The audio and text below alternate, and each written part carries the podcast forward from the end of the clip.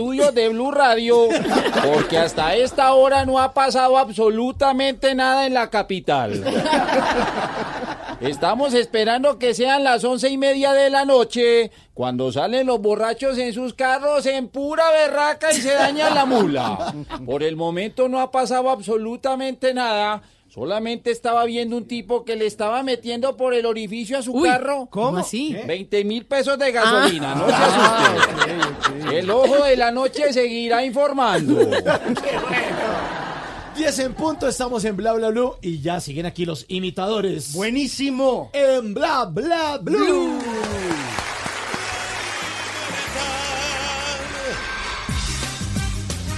Ricky Martin. Vivo la vida loca. Si de verdad te toca.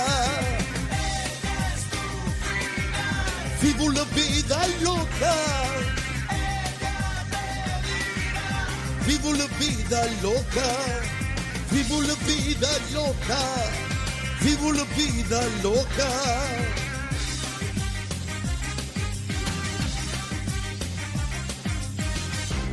¿Qué se requiere para una buena conversación?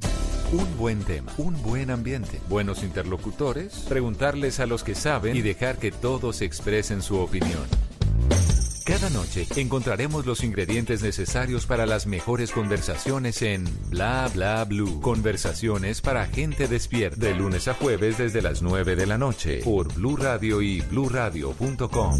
La nueva alternativa. Ricarina, Ricarina, Ricarina, es la harina que me fascina. Ricarina, Ricarina, Ricarina, es la harina para todos. De las mejores cosechas del más puro trigo importado, traemos a su mesa Ricarina, la harina fortificada con vitaminas B1, B2, hierro, niacina, ácido fólico y todos los nutrientes que hacen las delicias de sus platos preferidos. Trabajamos pensando en usted. Blue Radio en el corazón de la Sierra Nevada de Santa Marta. Blue Radio. Aquí. Escucha en Blue Radio y bluradio.com el recorrido de Isabela Gómez a lomo de mula para retratar el drama que viven las comunidades indígenas de la zona. En la Sierra Nevada de Santa En la Marta. Sierra Nevada de Santa Marta, sí. ¿Y a qué comunidad perteneces? Cogi. Blue Radio, la nueva alternativa. Estamos buscando a esos titanes que protegen nuestros ecosistemas a través de iniciativas basadas en el reciclaje, la reutilización y la reducción de materias primas. Si tienes un emprendimiento social que le está cambiando la vida a los colombianos a través de la sostenibilidad y la economía circular, tú eres un titán. Nomínate ya www.titanescaracol.com. Titanes Caracol y Essentia. El país que soñamos sí existe.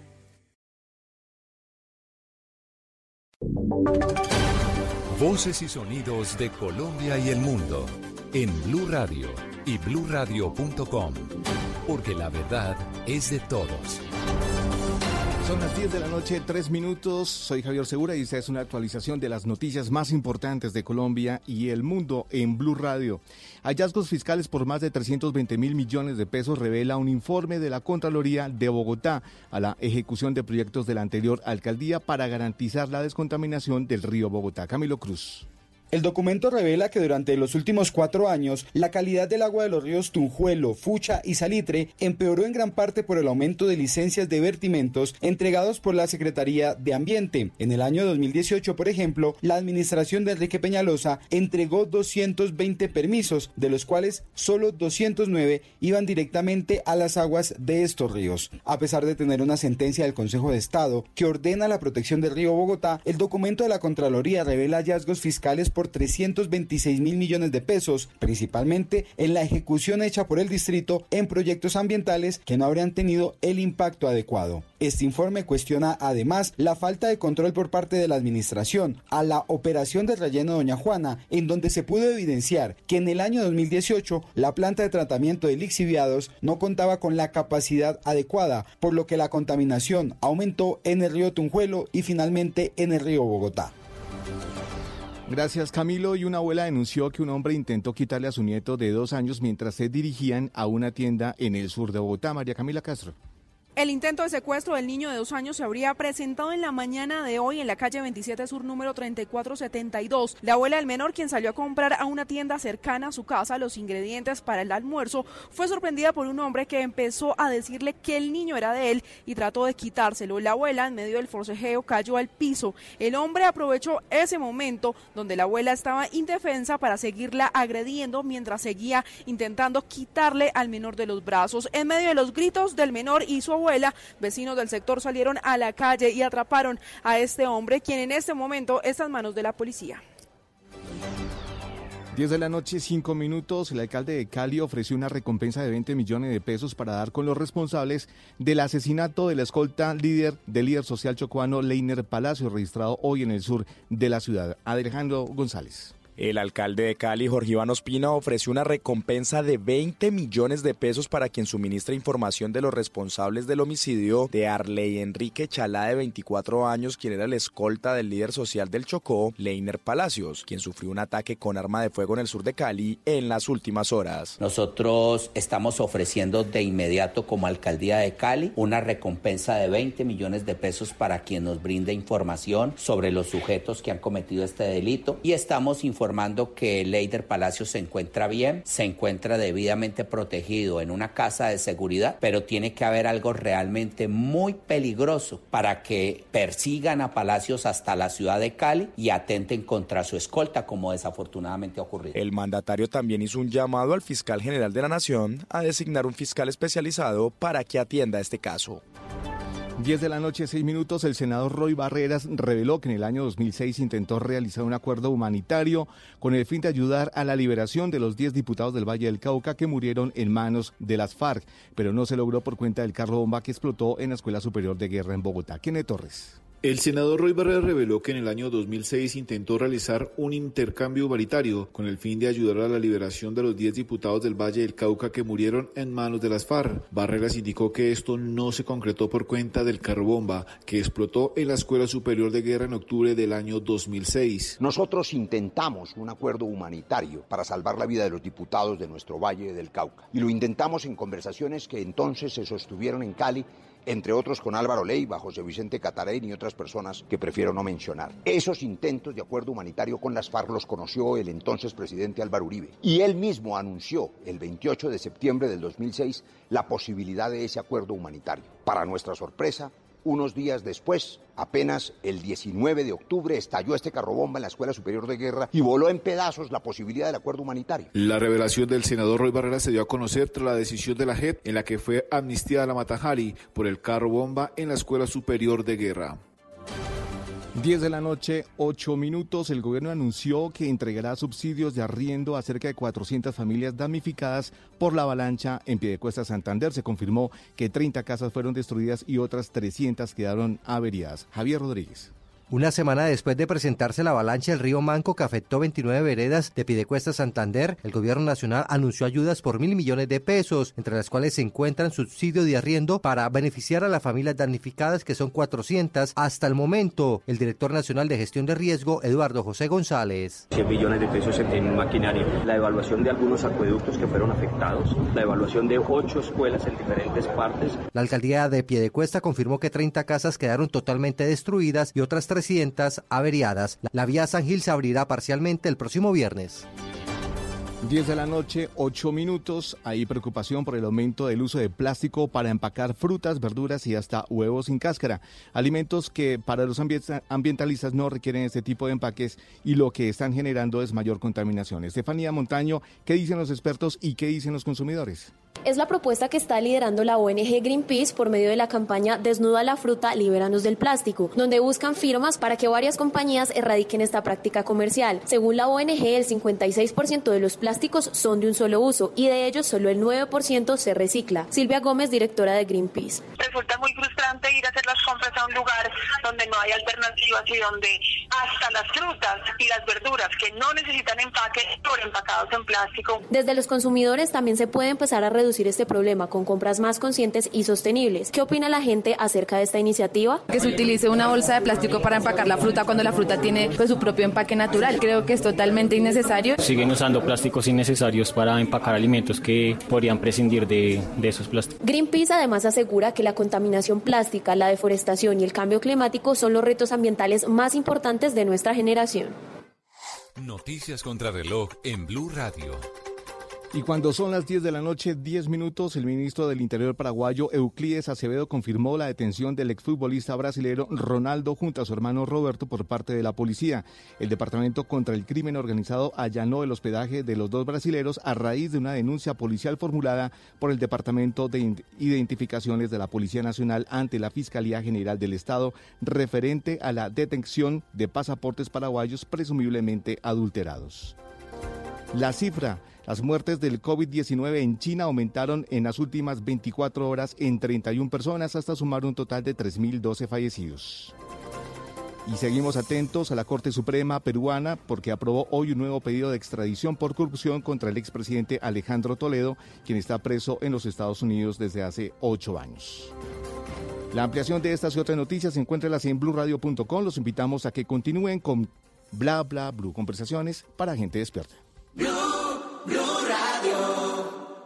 Estás escuchando Blue Radio, un país lleno de positivismo, un país que dice siempre se puede. Trae tus deudas de otros bancos y solicita ya tu compra de cartera del Banco Popular para tus tarjetas de crédito, con una tasa del 0.76% o del 0.80% mes vencido, del 1 de febrero al 31 de marzo.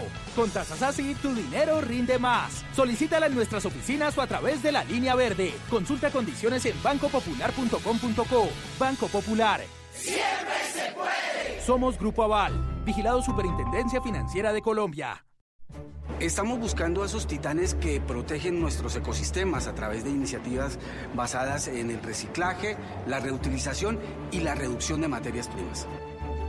Si tienes un emprendimiento social que le está cambiando la vida a los colombianos a través de la sostenibilidad y la economía circular, tú eres un titán. Nomínate ya www.titanescaracol.com. Titanes Caracol y Essentia. El país que soñamos sí existe. ¿Qué se requiere para una buena conversación? Un buen tema, un buen ambiente, buenos interlocutores, preguntarles a los que saben y dejar que todos expresen su opinión. Cada noche encontraremos los ingredientes necesarios para las mejores conversaciones en Bla Bla Blue. Conversaciones para gente despierta. De lunes a jueves desde las 9 de la noche por Blue Radio y bluradio.com. La nueva alternativa. Baby, don't hurt me, don't hurt me no more.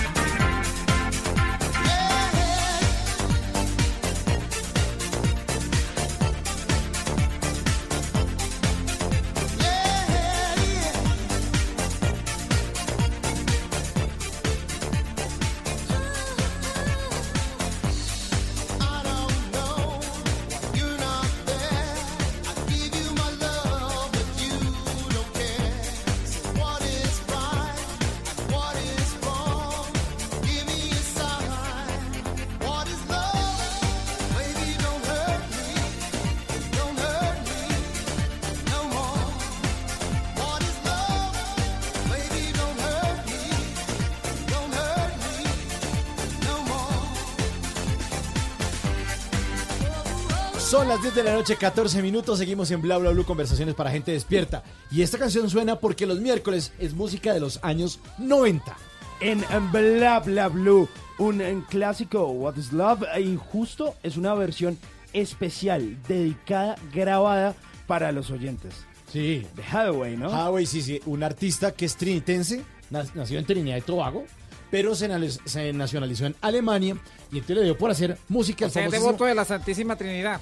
Es un nombre No, no, tiene que ver. Ah. Para nuestros oyentes que están entrando en Es sintonía, estamos con los imitadores que tienen show este fin de semana en el Teatro ABC en Bogotá. ¿Es verdad, presidente Maurro? ¿Si tienen Así show? es, es, Sí. bien- es verdadero y verdadera, para que sepas tú. ¿Ah, Nos sí? Vamos a estar presentando en el ABC este viernes y sábado, ¿ah? a partir de las 8 de la noche y la noche.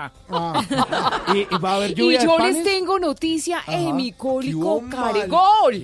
Claro, mire, los imitadores se han presentado por todo el país prácticamente, pero este es un show renovado. qué bueno, Así que no se lo pueden perder. Este viernes y sábado en el Teatro ABC. ¿Por qué? ¿Por qué a Teatro ABC? Pues ya lo dijeron, porque a veces se llena y a veces no.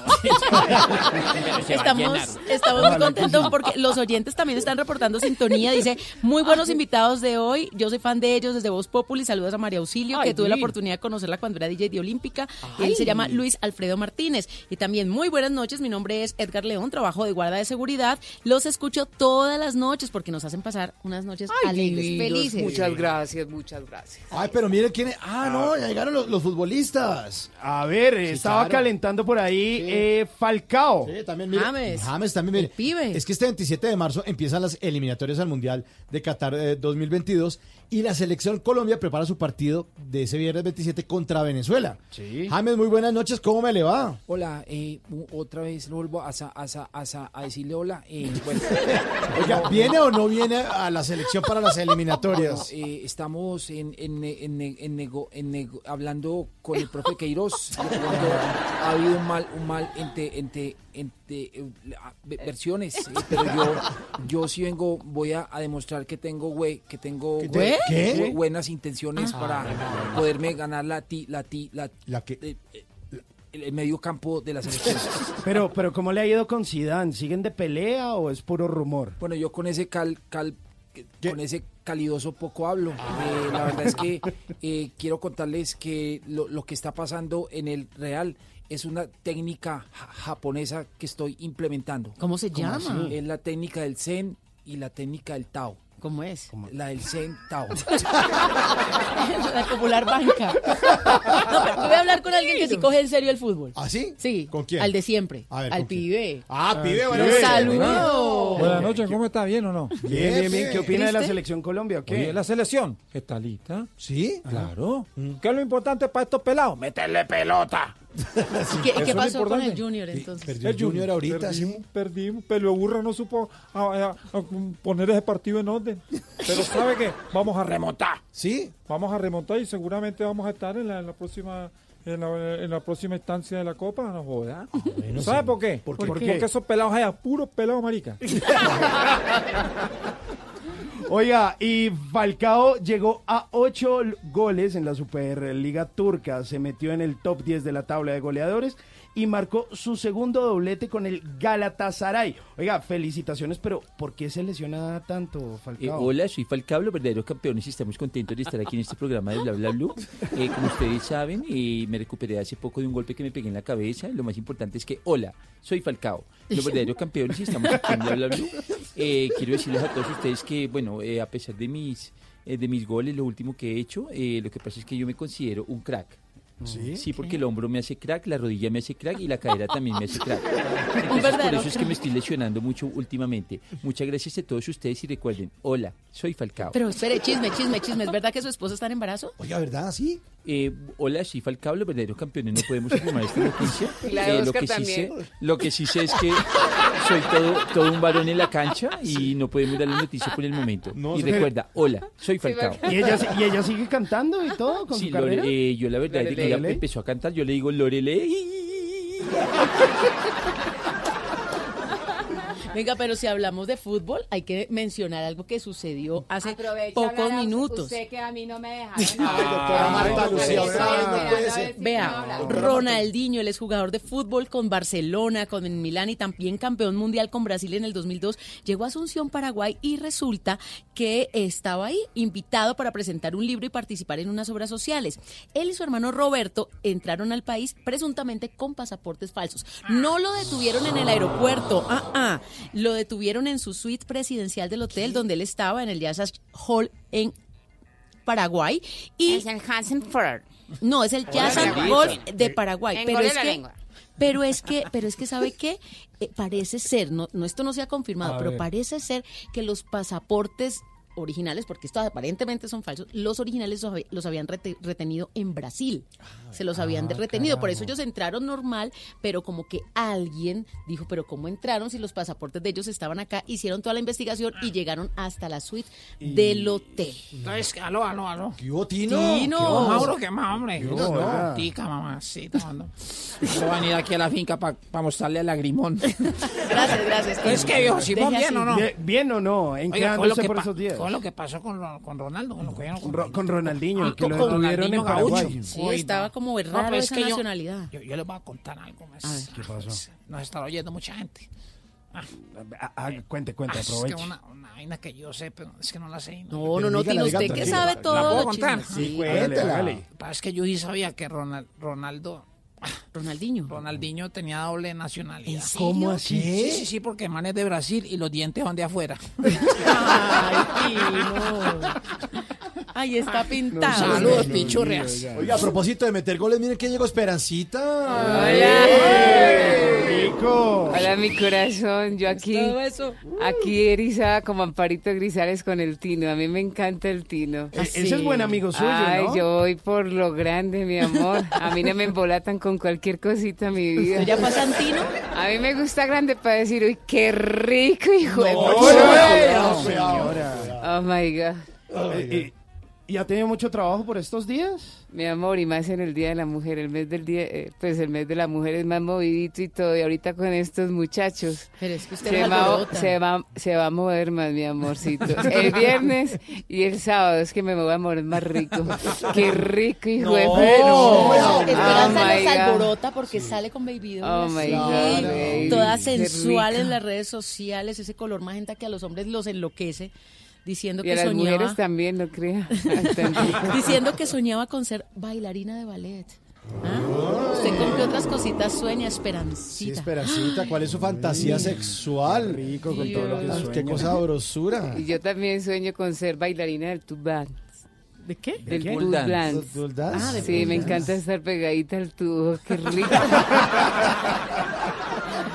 Ay, Esperancita. ¿Qué pasó, papi? ¿Qué vas a hacer ahora? o qué? No, no, no, yo seguí con el programa aquí porque ya... No sea nuestro- mal pensado, es para tomarnos una fotico. Qué rico, Ah, papi. Qué rico, qué rico, mami. Todo lo toman por el lado que no es, ¿no? Sí, será Qué que- rico, papi. Qué rico, qué rico. Iván, ¿usted también va a estar entonces este fin de semana en Claro el que Teatro sí, ABC? claro que sí. ¿Con lencería y todo? Voy a estar, O sea, está no tanto con los trabajando este fin de no semana. tanto con lencería, pero sí les, les voy a hacer pasar un rato muy rico, papi. ¿Y usted tiene fantasía sexual, Esperancita? Todo el tiempo, mi amor. ¿Y, y usted?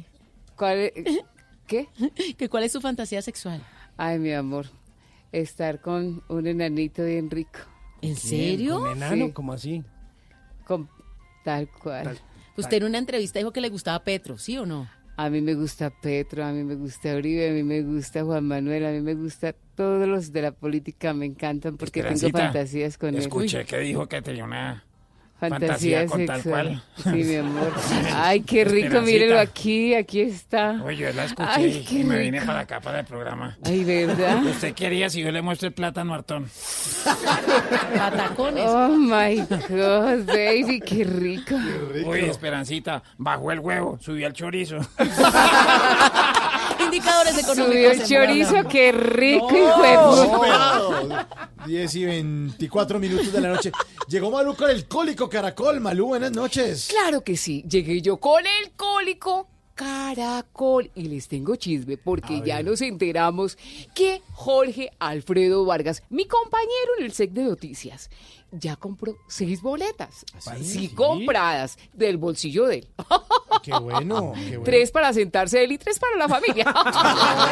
Sí, oiga. ¿Qué tal esa? ¿Qué tal? Van a estar entonces este fin de semana en el Teatro ABC. Sí, en el Teatro ABC a partir de las 8 de la noche, viernes y sábado. Entonces esperamos que toda la gente de Bogotá nos acompañe. Pueden comprar las boletas en tu boleta. Se meten ahí También en por Rappi, y ¿no? compran las boletas. En Rappi también se También. las llevan. Eh, también en atrápalo.com también pueden comprar las boletas. Entonces esperamos que la gente de Bogotá nos acompañe en esta obra que lo que quiere llevar es un rato de esparcimiento y de actualidad. Bueno, ahí están los imitadores Mario Auxilio Vélez, Oscar Iván Castaño y Camilo. Cifuentes, muchas gracias por estar aquí. A ustedes. Bla, Bla, Blue. Muchas gracias. Muchas gracias a todos y los esperamos en el ABC, pequeño demonio. No se les olvide, este viernes 6 y el sábado 7 a las 8 de la noche. Qué bueno. Ay, Homero, la vamos a pasar muy bueno. Vamos a runcharnos. 10 y 25, muchas gracias a los imitadores. Y es miércoles de música de los 90. Aquí está Ilegales, como un trueno en Bla Bla Blue. De que mis ojos te vieron, mi corazón sonó como un trueno, amor. De que mis ojos te vieron, mi corazón sonó como un trueno. Cuando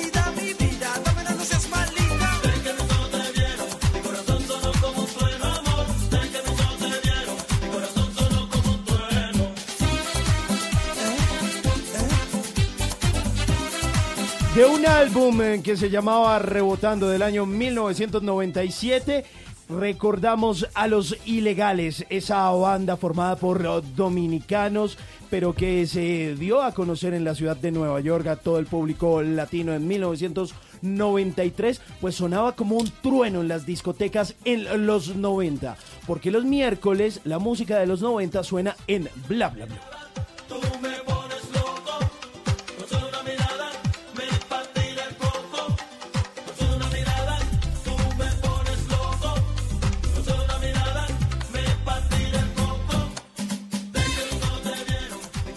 Y vamos a hablar en serio a continuación. Y ya les pusimos una encuesta en nuestras redes sociales a nuestros queridos oyentes de Bla Bla Blue. Porque vamos a hablar acerca de las mentiras históricas y los memes históricos que circulan en las redes sociales. Que son mentirosos estos memes y que están diciendo una cantidad de cosas que nosotros seguimos repitiendo como loras y creemos que son verdad. Hemos puesto una encuesta en nuestra cuenta de Twitter en Blue Radio. Sí, y le preguntamos a los oyentes a través de arroba Blue Radio Co en nuestra cuenta de Twitter, ¿cree que la ida del hombre a la luna fue un montaje? ¿Sí o no? Nos responden con eh, 1058 votos, sí con el 52%, no 48%. Está parejito. Está parejito. Está parejito, Eso es uno de los temas ahí más polémicos y la gente está opinando. Eh, Jason Javier Olarte dice, "Mm, ¿y entonces por qué no han vuelto a ir? Y entonces le responde al de Mar Zacarías, ¿y entonces para qué van a volver si ya fueron? De pronto son taxistas, yo para allá no, mentira.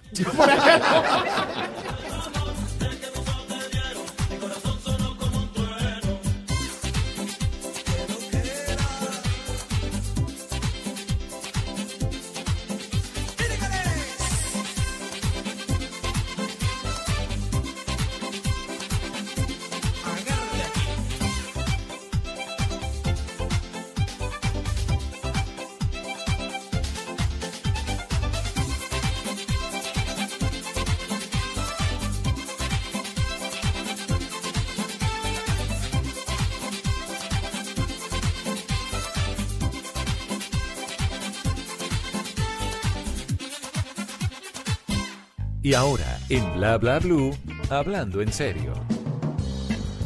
1029 estamos en Bla Bla Blue, conversaciones para gente despierta. Vamos a hablar en serio y por eso hemos invitado nuevamente a Nicolás Pernet, nuestro querido historiador, editor, crítico y compositor, como dice en su cuenta de Twitter, dice, con una pasión irremediable por perder el tiempo.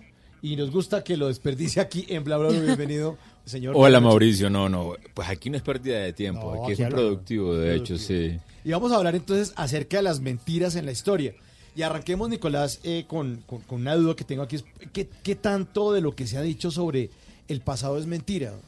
Pues yo diría que la mayoría de lo que se ha dicho sobre el pasado es mentira. Y es muy duro decirlo, pero... Usted pen- como historiador diciendo eso. Sí, exactamente. O sea, es, es muy fuerte decirlo, pero pensemos nosotros mismos cuando hablamos de nuestro pasado. Sí, sí, sí. Cuántas cosas. Y muchas veces no es por maldad ni por mala intención decir mentiras. A veces simplemente no recordamos bien las cosas o las cambiamos para quedar bien nosotros o hacemos todo tipo de estrategias para que lo que decimos del pasado sea mejor de lo que pasó. Sí. Igual pasa con la historia. Claro. Pero a veces hay hechos que sí son por- soportados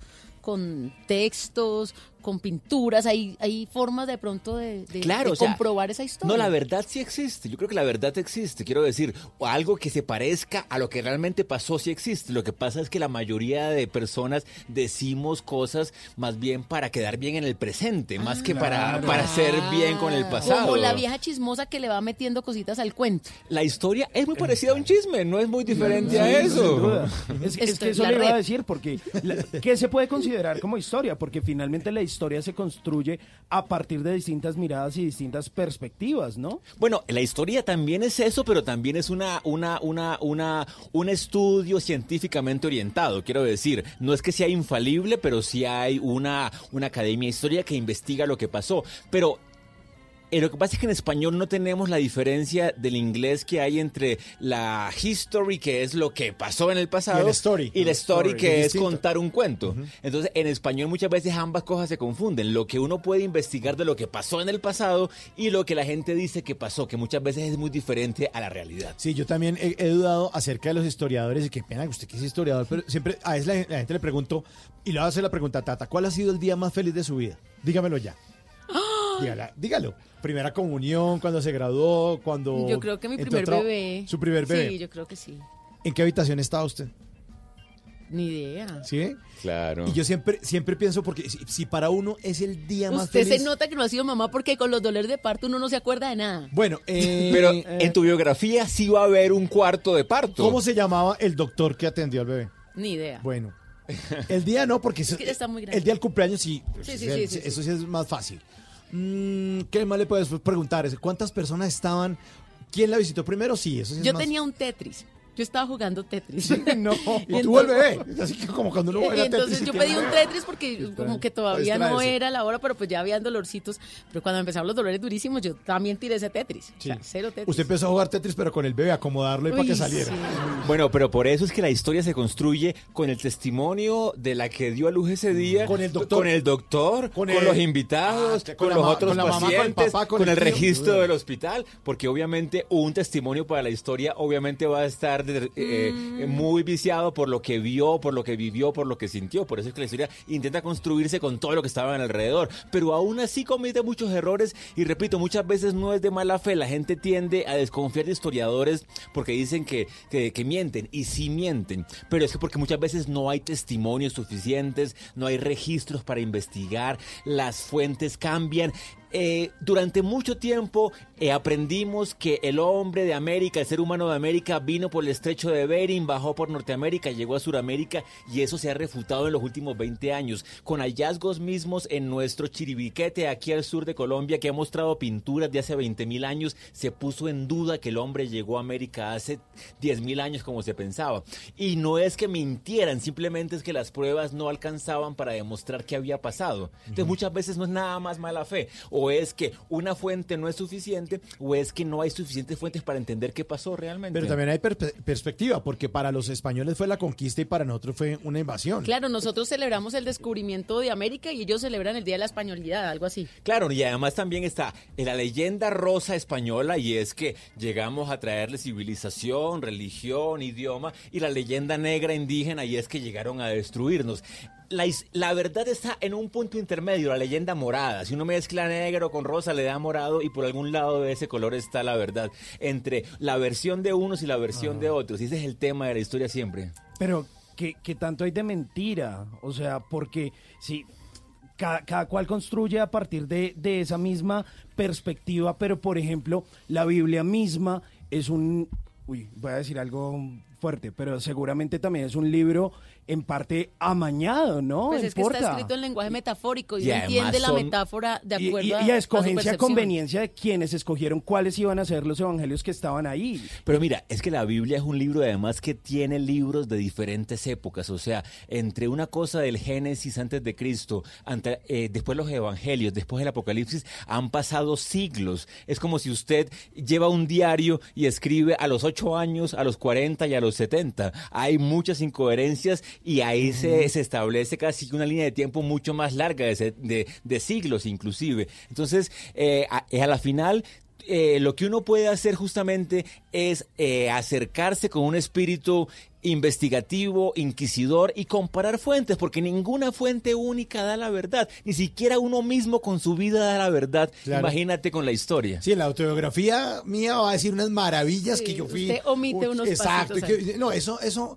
no, eso chiquitico, eso es media página. pero y eso lo dijo mismo García Márquez en su autobiografía. Empezó diciendo, la vida no es como pasó, sino como una, la recuerda que pasó. Claro, total, total. Pero le queda uno entonces de pronto, sobre todo en esta época, pegarse a las películas, pegarse al cine. Ajá. Yo imagino que Titanic fue como me lo contó James Cameron, pero qué tanto hay de verdad histórica en las películas que, por ejemplo, estuvieron las nominadas en los últimos Es que fíjese Oscar, que este último Oscar tuvo muchas películas históricas, o sea, una de la Primera Guerra Mundial, 1917, hubo una sobre Hollywood en los 60, estuvo la del irlandés con la muerte de Jimmy Hoffa, o sea, y cada año si uno ve hay nuevas películas históricas. Y mi consejo es las películas históricas, sobre todo si son de Mel Gibson, véalas con pinzas y dude mucho de que son históricas realmente. No nuestro, ah, no, ese es Michael Douglas, ya lo confundí. Ah, sí, que estuvo aquí en Medellín, Estuvo en sí. Medellín ahí comiendo arepa y todo eso. Porque realmente el cine intenta es entretener, no tiene muchos, muchos... Es que, es que da lo mismo como cuando tú te lees un libro y cuando ese libro es llevado al cine. Como Claro. se acuerdan cuando, hablando de García Márquez, cuando Crónica de una muerte anunciada, que era un tris distinto el libro a la Sí. adaptación que hicieron. De pronto, visualmente a mucha gente le. le- El le libro era bueno, más. la diferencia es que el libro era bueno y la película no. Esa fue una diferencia grande entre el cine y la novela. Pero en general las películas no tienen que ser realmente fieles a la historia. Y si uno ve las películas y lee eh, eh, la letra pequeña, muchas veces dice es basada Basado. en una historia real. Claro. O sea, quiere decir que el, el guionista hizo lo que le dio la gana con la historia. Hay que leer la letra pequeña. Claro, y además porque igual los libretistas saben que las, las historias tienen que tener puntos de giro, los, los personajes tienen que haber un protagonista, Claro, un antagonista, exactamente. tiene que haber una subtrama, y en la vida cotidiana o en la vida real de uno puede que no le pasa una cosa extraordinaria, pero no existen esos otros elementos que los libretistas sí se le miden a meterle en el guion y que la gente, y mucha gente que le hacen la, la bionovela y eso, dice, pero eso no pasó, están Claro. mintiendo. Pues nos toca meterle creatividad porque si lo contáramos tal cual como le ocurrió a usted, el rating se baja. Claro. de simple. Y además en las películas estadounidenses, usualmente los estadounidenses son los más importantes en la Claro, historia. sí, eso le dan a los alemanes y los destruyen. y- Eso es parte de su una- intención geográfica, sí. Pero, pero hablemos de los, de los mitos históricos. Primero, ¿qué son los mitos históricos, Nicolás? Bueno, eh, el punto es que eh, la palabra mito histórico se ha asociado mucho a la mentira. Los mitos son historias de creaciones y todo eso, pero yo, yo creo que se debería empezar a hablar directamente de mentiras o de leyendas, que es una palabra que se ha olvidado, porque mitos se ha asociado con mentira muchas veces. Inclusive aquí en Colombia hace poco tiempo una, una representante de la Cámara hablaba de, del mito de las bananeras o de historias creadas por la literatura. Yo creo que se debe dejar de pensar que el mito es igual a mentira y se debe enunciar con todas las palabras las mentiras históricas, o sea, cosas que la gente dice sobre el pasado que no son más que opiniones, cuando hay cosas ya comprobadas, grabadas, registradas.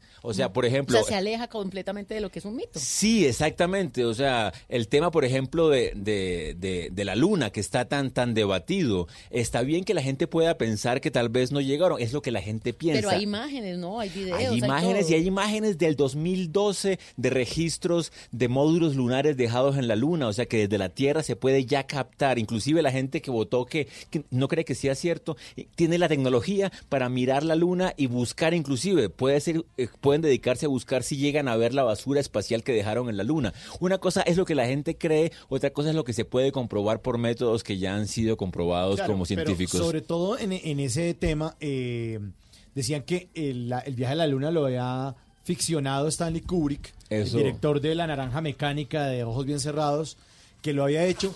Y además que la teoría era por qué está alguien fuera de la nave filmando la llegada del hombre a la luna. O sea, había gente fuera de, la nave espacial que había llegado antes para instalar la cámara y, y filmar la llegada del hombre a la luna. Bueno, eh, Y eh, que eso lo han eh, si tú ves la cámara, la cámara no está a 5 metros del, del módulo lunar, está a un lado, está a una, por una ventana del módulo realmente. Pero mira, eh, al respecto es una cosa que la gente suele olvidar. Uno es que Estados Unidos no llegó a la luna una vez, sino seis veces. Del 69 al 72 eh, hubo seis misiones que, que alunizaron. Entonces, cuando la gente dice que no llegó, ¿a qué se refiere? ¿No llegó en la primera o no llegó nunca? No llegó en la primera porque había una carrera aeroespacial contra los rusos. Bueno, Entonces, Claro, ¿quién- en plena Guerra Fría. ¿Quién ponía la bandera primero? Pongámosla ya, De sea con acuerdo. Stanley Kubrick De y después acuerdo. sí vamos. Ah, ok, bueno, esa es una teoría. Pero la, Estoy la co- segunda. estoy pero- Pero, sí, esta- estas conspiretas. Estas conspiretas, tú acabas de decir, estaban en carrera contra la Unión Soviética. Ahora, ¿tú crees que si la Unión Soviética hubiera sospechado o hubiera tenido pistas de que fue un montaje estadounidense, no lo habría denunciado? Obviamente lo habría denunciado. O sea, si la guerra era por quién llegaba primero y Estados Unidos llega con mentiras y la URSS se la pilla porque además lo tenían vigilados por completo, la teoría conspirativa eh, habría venido de la Unión Soviética, no misma de Estados Unidos. Por eso es que siempre he pensado que si realmente habría habido algo raro ahí, los enemigos de Estados Unidos lo habrían denunciado. No es que a mí me interese defender la NASA, ni mucho menos, No, no, no, nada más. estamos, estamos tratando de ser objetivos y de analizarlo. Exactamente, por eso es que yo digo, si yo fuera enemigo de Estados Unidos como era Moscú en ese momento, y lo vigilo día y noche como vigilaba Moscú Estados Unidos, y se da cuenta que había habido algo raro en la llegada del hombre a la luna, Lo obviamente lo habría denunciado, y nunca lo, y los primeros Sí. además. sí. O si no hubieran hecho otra película, llegamos a, a Marte nosotros. Exactamente, hubieran inventado, porque no le faltaba directores tampoco de cine. Eh, bueno, entonces ahí de todas maneras sigue la encuesta para que ustedes sigan opinando en nuestra página de Blue Radio en Twitter. El- la pregunta es, ¿cree que eh, la ida del hombre a la luna fue un montaje? Sí, 52%, no 48%, 1207 votos. Sigue la música de los años 90 en Bla Bla Blue.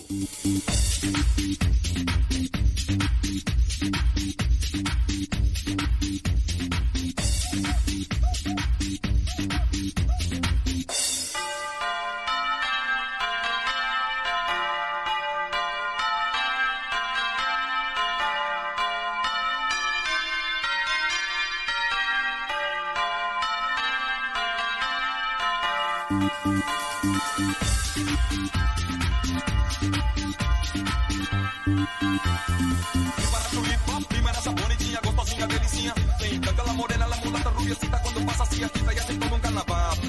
Prepara tu hip hop, primera essa bonitinha, gostosinha, delicinha. Tem branca, la morena, la mulata, rubiecita, quando passa assim, agita e assim todo um carnaval.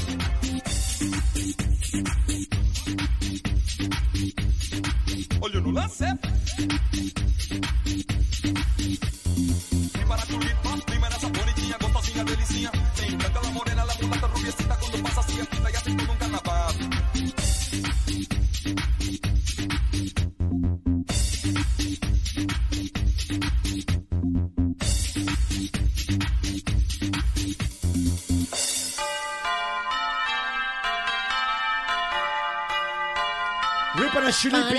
¿Qué pasó? Pam, pam, sí, pam, pam, pam, pam, pam, pam. pam, pam, Rip and a Chulipa de Derek López, una canción de 1998. La cuña de esta canción decía, vaya a la discotienda y pregúntelo por el dance de las campanitas.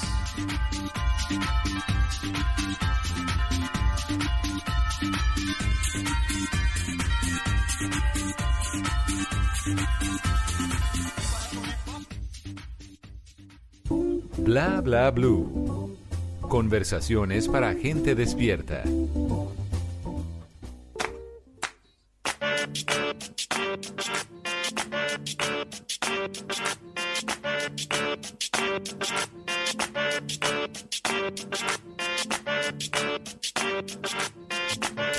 De la noche, 44 minutos.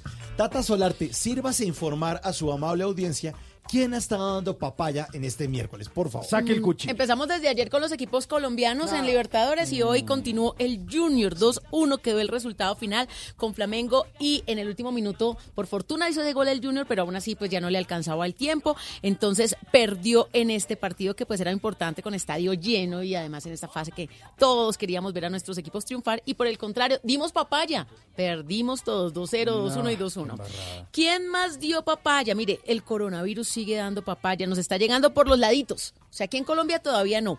Nos pero están rodeando. ya hay tres colombianos con coronavirus, sino que ninguno está en Colombia. Pero por los laditos ahí, como cuando el palo tapa los goles, más o menos, cuando no deja que entre, Sí. así estamos. Pues mire, un colombiano es el tercer caso de coronavirus. Se trata de un administrador de empresas, no han dado su nombre, pero sí que tiene 46 años. Él vive en Sao Paulo. Estuvo en Europa más o menos del 9 al 29 de febrero en unas vacaciones. Visitó muchos países, entre ellos Italia. Entonces, eh, pues ya se ha diagnosticado con coronavirus. Dicen que es el caso número 3 de colombianos. Y en ese país, en Brasil, es el caso número 136 que está en estudio, porque ya están terminados. Ya descartaron 315 casos.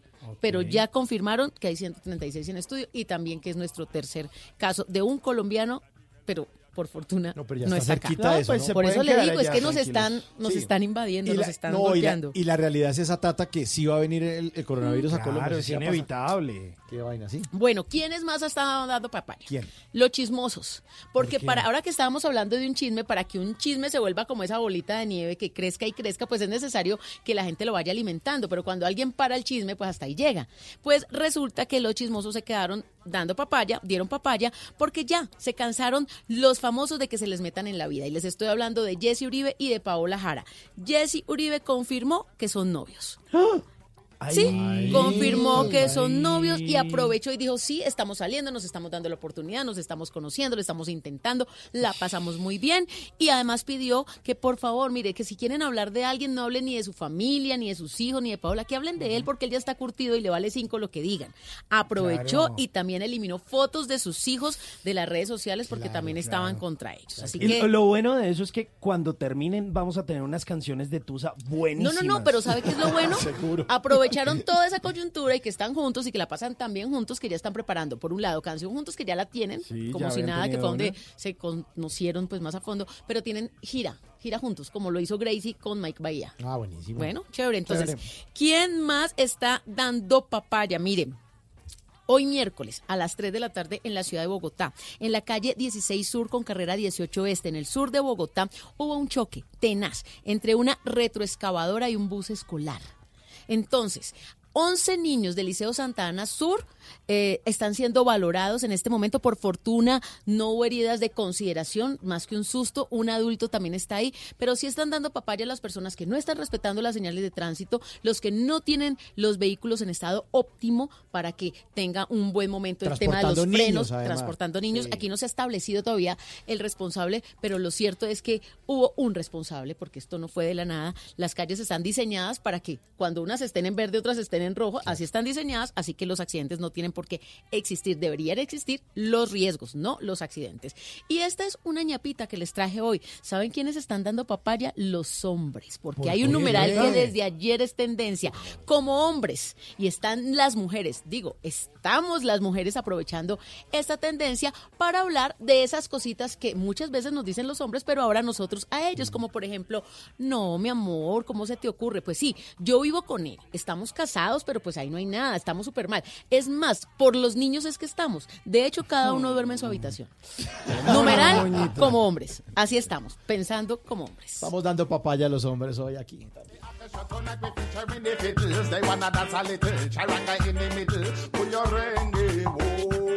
A. I make the rebels say kill, mojitos make them bubble. Forget the walls, strive to right to itch is giving trouble. I am a free spirit, I love to whip the stick it. Don't like the voice that put the people in a proper panic. Style getting critical. People so cynical. Forget about the spiritual. All about the physical.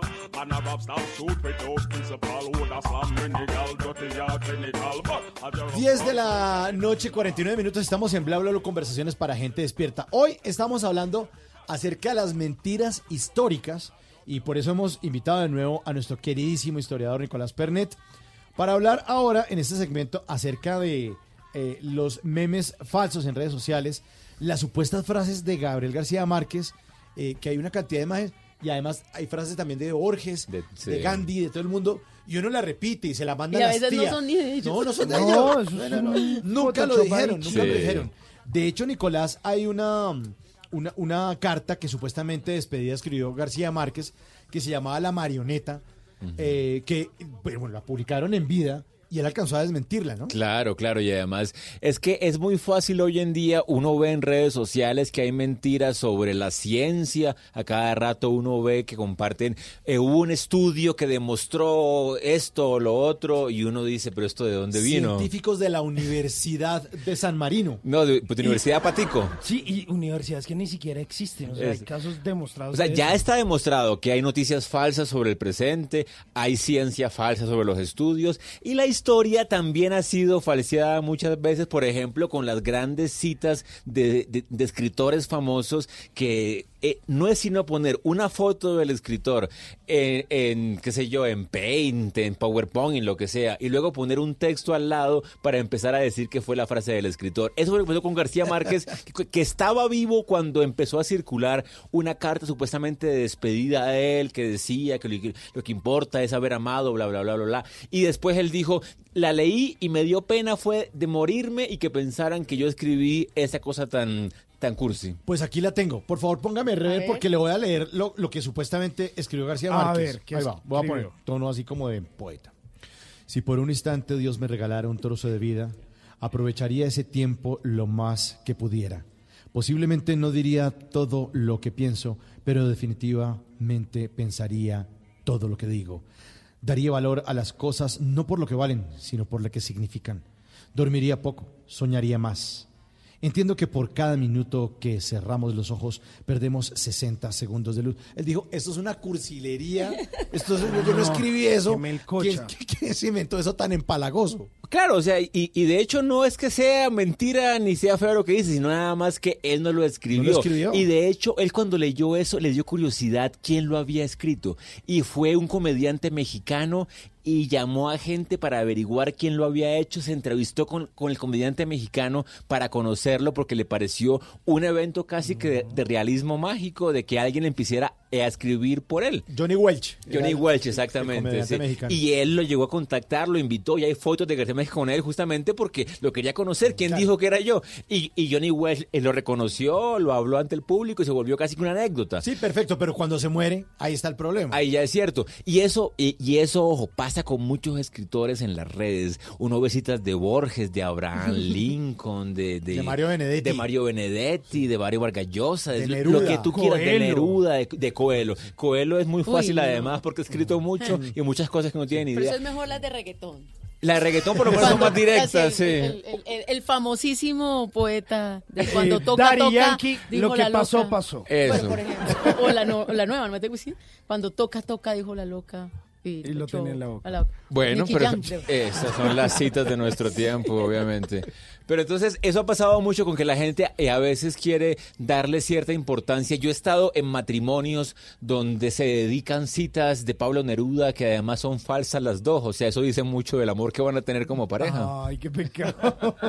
pero, pero es que la mente humana siempre tiende como, como, como a ser fatalista, ¿no? Como que siempre estamos ahí como tratando de encontrar que a veces esas noticias ah, falsas o que esa tragedia o somos como muy conspirativos y yo creo que ese fue el éxito, yo creo que de unas eh, de esas primeras noticias ah, falsas que nos encontramos hace mucho, que fue la guerra de los mundos de Orson Welles. Ajá, exactamente, que fue una, una prueba del poder de la radio, justamente, que era en la gran práctica todas las noches de la gente a oír radio, y Orson Welles, que era un joven, más joven, o sea, tenía como veintipico de años, y se inventó que había eh, la invasión extraterrestre justamente en ese momento, y la gente le creyó, o sea, y ese es el poder de su gestión, porque creo que todos queremos algo que se salga de lo común y muchas veces las mentiras nos ofrecen eso, algo que sale de lo común y nos dejamos seducir fácilmente porque eh, muchas veces queremos creer, queremos creer algo diferente, algo que está más allá de lo que ya conocemos y ese es el poder que tienen.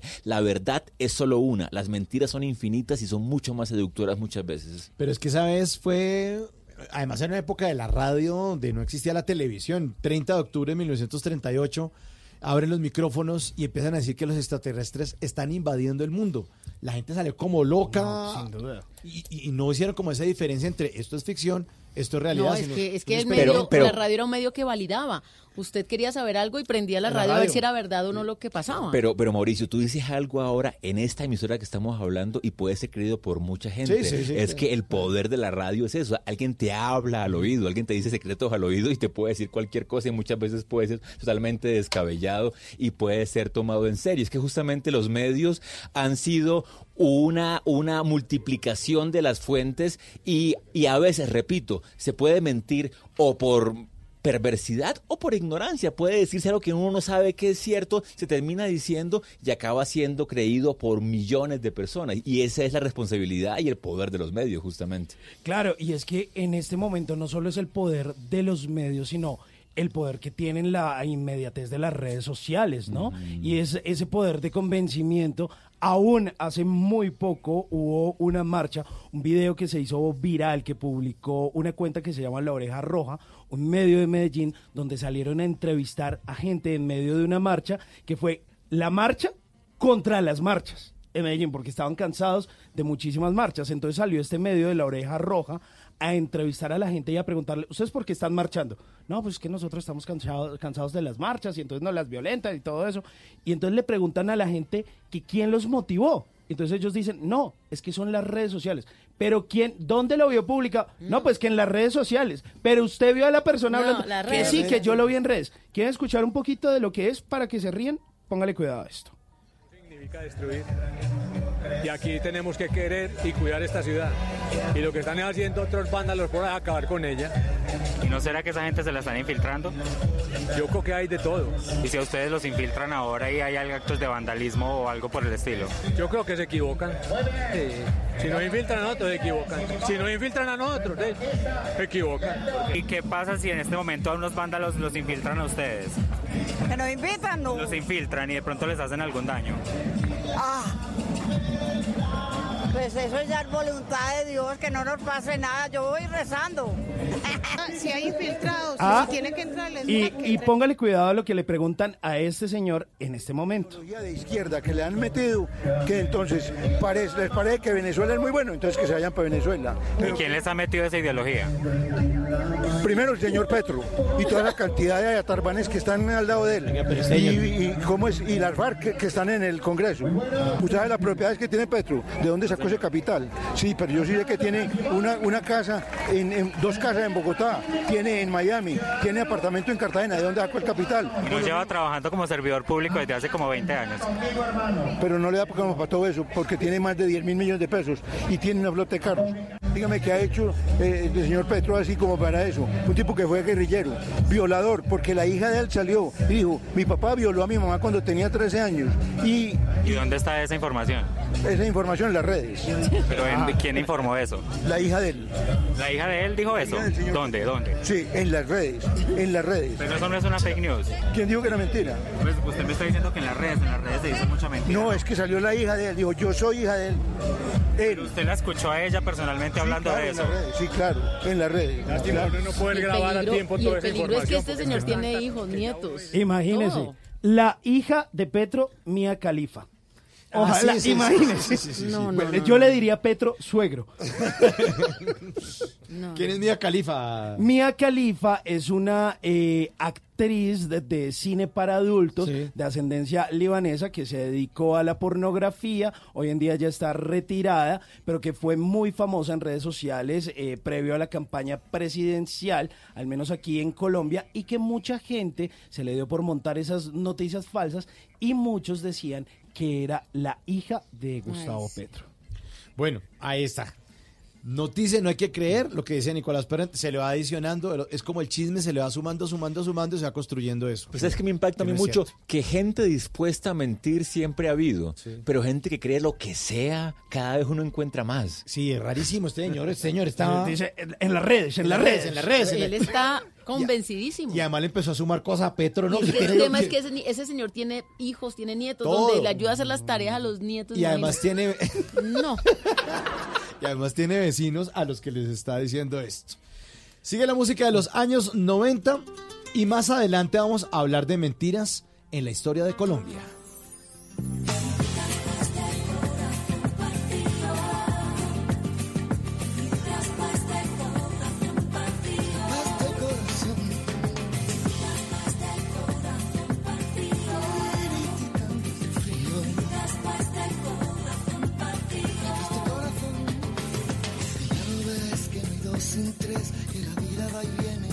Se detiene y qué sé yo.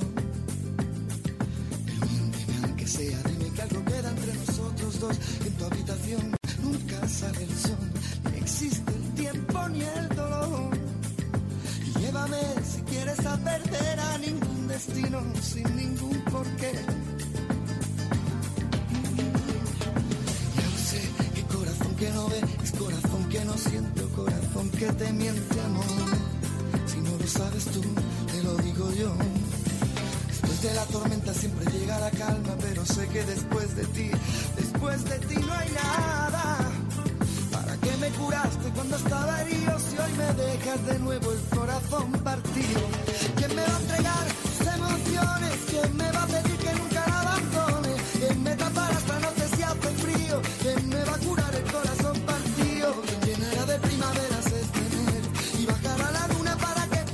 en punto, Alejandro Sanz con música de los años 90, porque los miércoles es música de los 90 aquí en Bla Bla Así es, en el año de 1997 Alejandro Sanz lanzaba al mercado lo que es para mí el mejor álbum de toda su carrera. El primerito, una portada en la que salía Alejandro Sanz, se le veía ahí como la mitad de la cara y un fondito así como medio azul y estaba ese corazón partido, estaba amiga mía y con esto empezó a popularizarse no solo en España sino en América Latina. Seguro muchos de estos éxitos van a ser parte de la gira porque Alejandro Sanz se presenta el próximo 12 de marzo en Bogotá en el Movistar Arena, pero por el momento lo recordamos con esta canción del año 1997 porque en Bla Bla Blue los miércoles la música es de los 90.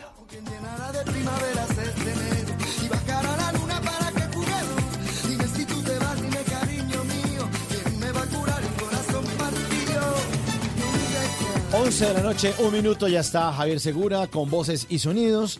Y seguimos hablando acerca de las mentiras históricas. Está con nosotros Nicolás Pernet que nos va a hablar acerca de la patria boba. No era la patria boba. Y acerca de que los próceres colombianos no estaban defendiendo al pueblo, sino algunos defendiendo sus propios intereses para echar a los españoles y quedarse ellos Mm, con el con timón de este país. Esto es Bla Bla Bla, conversaciones para gente despierta como ustedes. juguemos.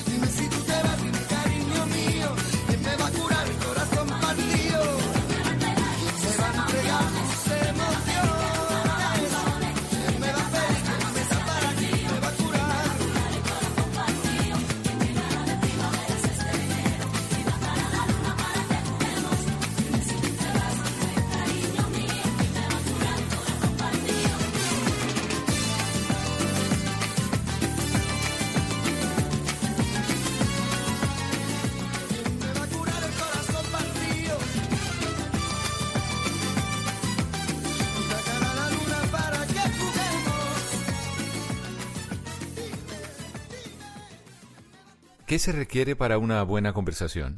Un buen tema, un buen ambiente, buenos interlocutores, preguntarles a los que saben y dejar que todos expresen su opinión. Cada noche encontraremos los ingredientes necesarios para las mejores conversaciones en Bla Bla Blue. Conversaciones para gente despierta. De lunes a jueves desde las 9 de la noche por Blue Radio y bluradio.com. La nueva alternativa. Hay personas que están cambiando al mundo, que están dejando al país en alto. En Mañanas Blue, Queremos conocer las historias de esos colombianos en el exterior que le están aportando un grano de arena a la sociedad, al planeta. Escríbanos al correo Colombia está al aire arroba bluradio.com y cuéntenos quién es ese colombiano por el mundo que hay que enaltecer.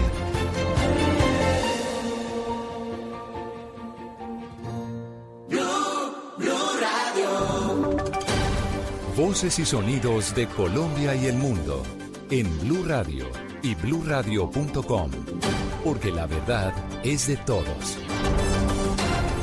11 de la noche, 4 minutos. Soy Javier Segura y esta es una actualización de las noticias más importantes de Colombia y el mundo en Blue Radio.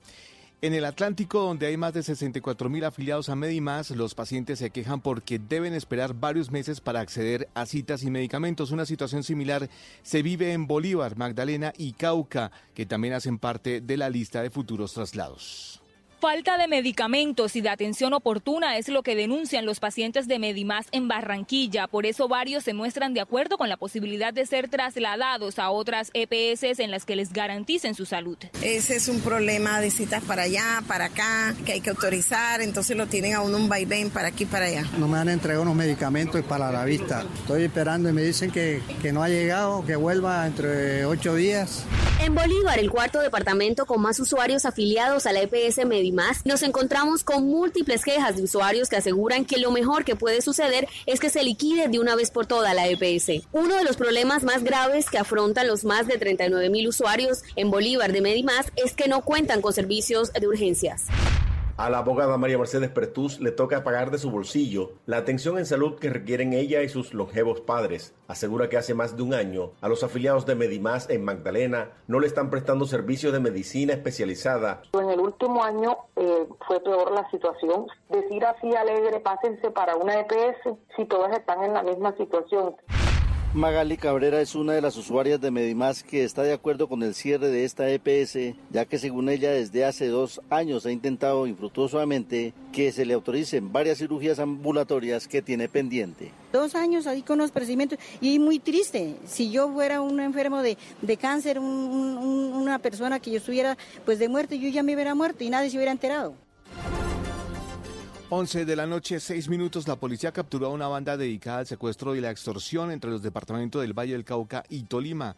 Entre los capturados está alias El Cucho, responsable intelectual del secuestro de un prestigioso ganadero que recientemente fue liberado en Palmira. Alejandro González. En las últimas horas, las autoridades desarticularon el grupo de delincuencia común conocido como los de Combia, a los que se les atribuye la autoría del secuestro en el pasado mes de noviembre del ganadero Juan Manuel Domínguez Ochoa en el municipio de Palmira Valle, y por el que exigían 2.500 millones de pesos por su liberación. Entre los capturados se encuentra su cabecilla Erney Orozco Benavides, conocido con el alias de Alfredo El Cucho y quien era integrante del bloque 21 de las FARC. Así lo indicó el general Oscar Atortúa, director general de la policía. El sujeto que lideraba esta organización, conocido como alias Alfredo, alias El Viejo o alias Cucho, fue el, en el pasado histórico integrante de una red de apoyo al extinto Frente 21 de las desaparecidas FARC. El Cucho no solamente coordinaba el secuestro, sino también actividades de extorsión a ganaderos y agricultores, específicamente en zona rural de Palmira, de Tuluá y de Buga. Alias Cucho era requerido por las autoridades por los delitos de secuestro extorsivo, concierto para delinquir agravado, extorsión y tráfico de estupefacientes. Gracias Alejandro. En las últimas horas fue capturado en la Comuna 13 de Medellín un hombre señalado de haber participado en uno de los recientes homicidios en esta zona de la ciudad. ¿De quién se trata, Valentina Herrera? El alcalde de Cartagena, William Dow, convocó un consejo de seguridad extraordinario para el próximo lunes 9 de marzo a causa de los recientes casos de hurto presentados en el centro histórico de la ciudad y en el sector turístico de Boca Grande, en los que estaría involucrada, según las autoridades, una banda de delincuentes proveniente del departamento de Antioquia. El mandatario señaló que ese día los organismos de seguridad deben presentar un plan de acción y medidas urgentes que permitan darle tranquilidad a la ciudadanía. Por estos hurtos fue capturado ayer en horas de la tarde un hombre que fue cobijado con medidas de aseguramiento preventiva en la cárcel de Ternera. 11 de la noche, 8 minutos a causa de los recientes casos de robos que se presentaron esta semana en el Centro Histórico de Cartagena y el sector turístico de Boca Grande. El alcalde de esa ciudad convocó a un Consejo de Seguridad extraordinario para la próxima semana. Dale Orozco. Se trata de alias Soto, señalado de ser el cabecilla financiero y homicida del grupo Delincuencia de la Agonía, que delinque en la Comuna 13 de Medellín. El anuncio de esta captura lo hizo el alcalde Daniel Quintero, quien a través de su cuenta de Twitter contó que el resultado se logró en una operación articulada entre el SIGIN y la Policía Metropolitana. De acuerdo con las investigaciones preliminares, alias Soto es señalado de haber participado en el homicidio de un hombre a quien le fue encontrado un letrero que lo catalogaba como ladrón. Esto en hechos ocurridos en el barrio El Socorro, también de la Comuna 13, en febrero pasado. Se espera entonces que en las próximas horas esta persona detenida sea llevada ante un juez para la legalización de su captura y la imputación de cargos. 11 de la noche, 9 minutos, con detención domiciliaria fue cobijado el confeso asesino de una mujer en Quimbaya, Quindío, quien reveló a las autoridades dónde había dejado el cuerpo luego del crimen. La familia de la víctima pide justicia. Nelson Murillo.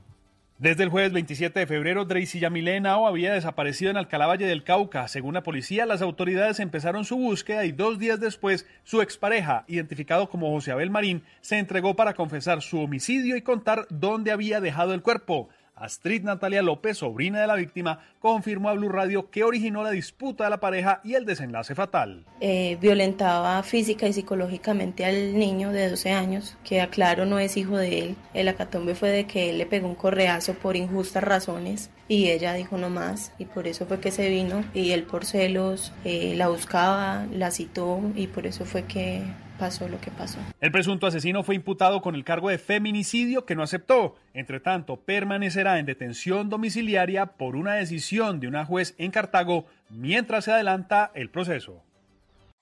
Noticias contra reloj en Blue Radio. Cuando ya son las 11 de la noche y 10 minutos en desarrollo, ocho personas, entre ellas el jefe de la Policía Nacional de Filipinas, el general Archie Gamboa, resultaron heridas al accidentarse el helicóptero en el que viajaban en la provincia de Laguna, al sur de Manila. La cifra, la empresa de interconexión eléctrica SA, conocida también como ISA, que está listada en bolsa y se dedica a los negocios de energía, vías y telecomunicaciones, alcanzó 8,1 billones de pesos de ingresos operacionales en 2019, es decir, un 12,5% más que en 2018. Seguimos atentos a la situación de cinco colombianos que no pueden salir de Miami debido a la activación de los protocolos para el COVID-19. Uno de ellos es una mujer que presenta una neumonía que viene siendo tratada desde su EPS en Colombia. La ampliación de estas otras noticias se encuentra en la simpluradio.com. Los invitamos a que continúen con Bla Bla Blue, conversaciones para gente despierta.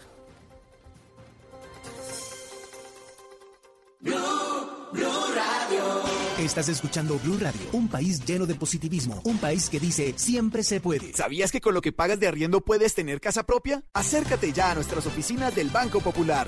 Aprovecha las tasas de interés y beneficios especiales en la Feria Positiva de Vivienda y dile siempre se puede a tu sueño de tener casa propia con el Banco Popular. Ven al Banco Popular. Aquí siempre se puede. Somos Grupo Aval, vigilados por Intendencia Financiera de Colombia.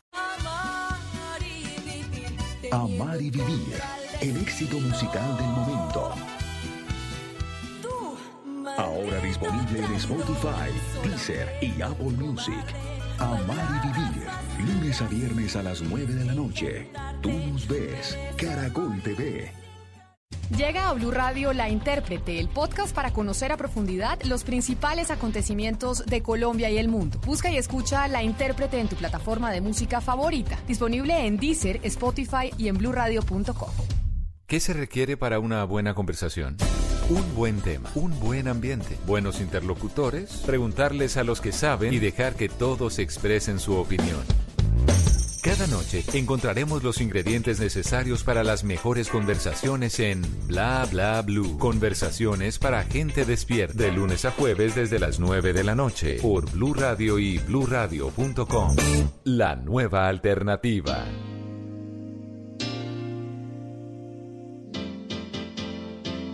Pavel, ¿qué hora es? Las 3 de la mañana. Y todavía no me llama. Hay que olvidarse de eso.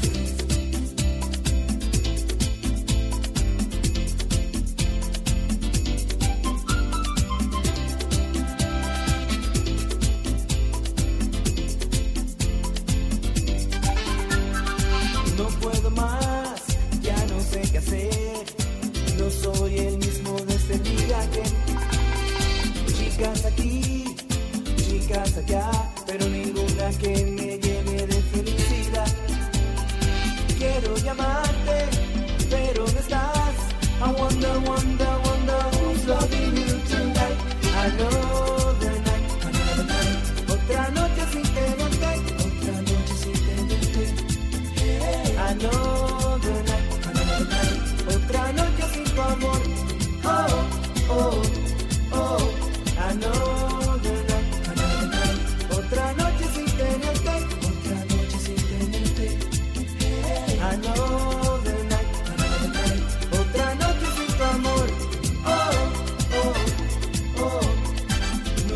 Pensé que te iba a perder, que me vería un día sin tu querer.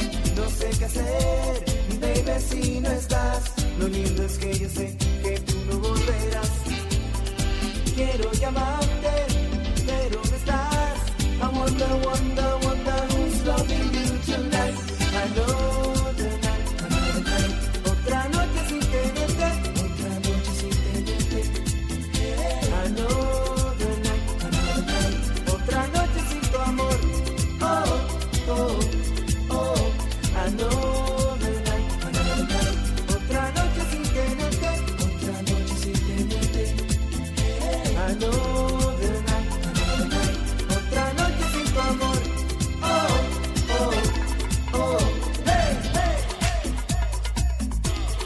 Son las 11 de la noche, 15 minutos. Estamos en Bla Bla Blue, conversaciones para gente despierta.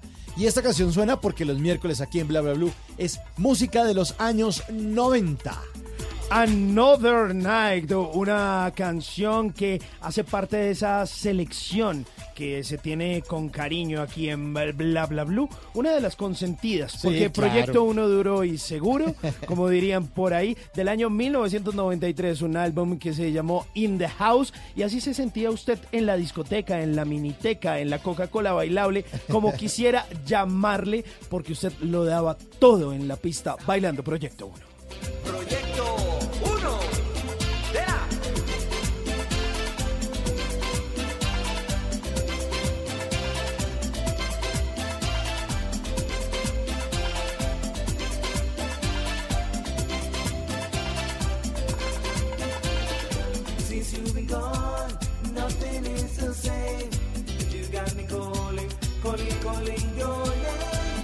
Sé qué hacer, baby, si no estás. Lo lindo es que yo sé que tú no volverás. Quiero llamarte, pero no estás. Te busco y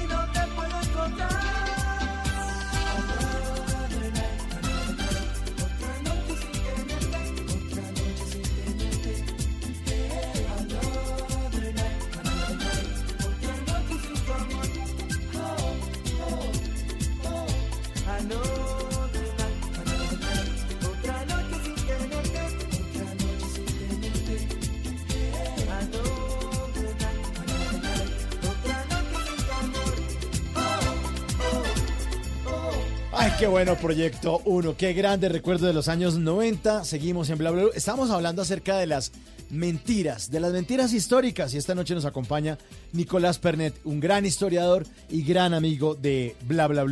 Y nuestros, nuestros oyentes también son grandes amigos de nuestra emisora y por eso responden a una encuesta que les pusimos desde el inicio del programa. La pregunta está puesta en Twitter y dice así, ¿cree que la ida del hombre a la luna fue un montaje? Porque eso dice la, la teoría de la conspiración. Eso dicen por ahí. Que Stanley Kubrick dice que cuadró cámaras, que eso fue en un estudio, que pusieron a rebotar a esta gente al, al- al- al astronauta en cámara lenta, que eso no pasó, que eso era una arena y toda normal. Pero otros dicen no, que era imposible, que era imposible, que De eso no era. verdad, verdad. Que, que la bandera estaba puesta allá. Entonces, bueno. Pero ¿por qué la bandera se movía si no había gravedad? Bueno, hay una cantidad de teorías y además de gente que ya la ha refutado. Cumplió 50 años el hombre en la luna y todavía hay gente que no lo cree. En la encuesta de ahí hay gente que no cree. Cree que la ida del hombre fue un montaje, la ida del hombre a la luna fue un montaje. 51% sí y 49% que no. Uy, pero se movió. 1407 votos. Se movió, pero está parejito. O sea, unos están muy convencidos y otros que no. Otros que no. parece rarísimo eso. Sí, raro. Bueno, raro. ustedes pueden seguir votando ahí o haciendo sus comentarios, eh, ya saben, co- eh, respondiendo a la encuesta o también lo pueden hacer con ese numeral de mentiras bla bla bla. Saludo para Carlos Espinosa, también saludo para Laura Belandia, para Certero HR2, también para Antonio que nos escucha desde Canadá, que nos dice, bueno, un saludo. A veces no sé por qué todo lo tienen que juntar con política, porque obviamente hay mucha gente respondiendo ahí cosas un poquito como lo que hicieron, claro. raras. Sí. Bueno, aquí ha habido mucho montaje en política, ¿no? No Ah, bueno, sí, ¿no? Casica la gaitana, ¿por qué no, no empezamos a hablar de esa cantidad de fusiles de palo? Pero hablando con Nicolás Pernet de nuevo. Nicolás, vamos a hablar de, de historia de Colombia, vamos a hablar de esos mitos, de esas grandes mentiras. Dice eh, la, la- la historia que el 20 de julio de 1810 nos independizamos de los españoles. ¿Verdad o mentira? Mentira. Y lo peor es que seguimos cantándolo como si fuera el hallazgo del siglo. Sobre, sobre los bulos y las mentiras de la historia, a mí me gusta decir algo siempre, y es que en la historia ha habido muchas conspiraciones, sin duda. Pero también ha habido muchas teorías conspirativas descabelladas. Las dos cosas al tiempo. O sea, hay mentiras y hay también teorías de mentiras que no tienen nada que ver. En el caso del 20 de julio en particular, sí es cierto que pasó algo, pero durante mucho tiempo, durante décadas, se nos enseñó que había sido un levantamiento popular, que la gente se había molestado por un florero, que había sido eh, la causa de toda la independencia. Y después, con el tiempo, con los años, es que se, se empezó a demostrar y a enseñar que todo había sido planeado, que el 20 de julio no fue un levantamiento espontáneo, sino que estaba preparado para que fuera un día de mercado y donde hubiera mucha gente en la plaza y que diera para un levantamiento en Bogotá, además, porque no pasó en todo el país, fue nada más en Bogotá. Entonces, por un lado, no hubo independencia porque nada más se pedía un gobierno autónomo dentro del imperio español. No fue de Colombia porque todavía no se llamaba así Colombia. Y no fue espontáneo porque fue planeado. Así que mucho de lo que nos dijeron durante décadas de esa fecha fue mentira. O sea que los próceres de la independencia lucharon por el pueblo o no. ¿Verdad o mentira? Mentira también, porque ¿También? justamente Ah. estaban defendiendo sus intereses en medio del imperio español. Lo que pasa es que después esa lucha se convirtió en el relato, ahí sí, un mito de la historia de Colombia. Es cuando, como cuando los papás le cuentan a sus hijos la historia de cómo nacieron. Nadie va a contarles que nacieron de una violación o de algo feo. Siempre se cuenta es que nacieron de lo más bonito que puede haber y de lo más excelso. Igual con, los, con las naciones. Cada país cuenta una historia de cómo nació lo mejor que se pueda. Y en nuestro caso fue que los próceres pensaban en los esclavos, en los indígenas, en los mestizos, cuando no fue cierto. Siempre pensaban en sus intereses propios. Tengo otra aseveración. Usted me dice, Nicolás, si es verdad o mentira. La campaña libertadora de 1819 fue obra de Simón Bolívar. ¿Verdad o mentira? Bueno, un hombre no es posible que libere cinco naciones, como siempre se ha dicho de Simón Bolívar. Se ¿cómo trata es? de miles de personas. Ah, pero es que ahí está la estatua de Pero, ¿y- Bolívar. ¿y por qué se llevó todos los créditos Sí. entonces? Ese es el problema de la historia, justamente de pensar que una persona puede hacerlo. O sea, justamente los generales colombianos, venezolanos también que estuvieron ahí, las mujeres que servían eh, la comida y hacían arreglos para el ejército, las mujeres también que pelearon disfrazadas de hombres porque era eh, eh, porque estaba prohibido a las mujeres pelear. Siempre esa idea de la campaña bolivariana, siempre se cuando se dice Napoleón invadió la mitad de Europa, se está eh, eh, usando figuras de la literatura que pueden ser muy engañosas porque se habla del trabajo de miles o a veces millones de personas que se reducen muchas veces a secundar a un líder o a una persona que está detrás de toda la cuestión. Así que es cierto que él la comandó, pero es que decirlo tan fácilmente es realmente olvidar muchas personas detrás de cada proceso histórico. Oiga, o sea que hemos vivido dos siglos en medio de la patria boba o qué? ¿Verdad o mentira? La patria boba fue un periodo específico de nuestro pasado cuando centralistas y federalistas se pelearon por la forma mejor de gobierno. Yo sé que la palabra o que la expresión patria boba tiene mucho gancho y que puede gustar hoy en día también, pero se refiere a un periodo histórico específico que ya pasó. Pero, pero pareciera que en este momento estuviéramos Puede ser, ahí, ¿no? se puede cambiar y decir patria pendeja o patria lo que tú quieras, pero la patria boba se refiere a un periodo específico de la historia. Ay, más adelante vamos a hablar de la Gran Colombia, porque parece que tampoco es la Gran Colombia. Grandes, No. grandes mentiras en la historia. Sigue la música de los 90. Aquí está A la ver. banda sonora de la película Mr. Bean. Esto es Picture of You. Boys On en Bla Bla Blue, música de los años 90.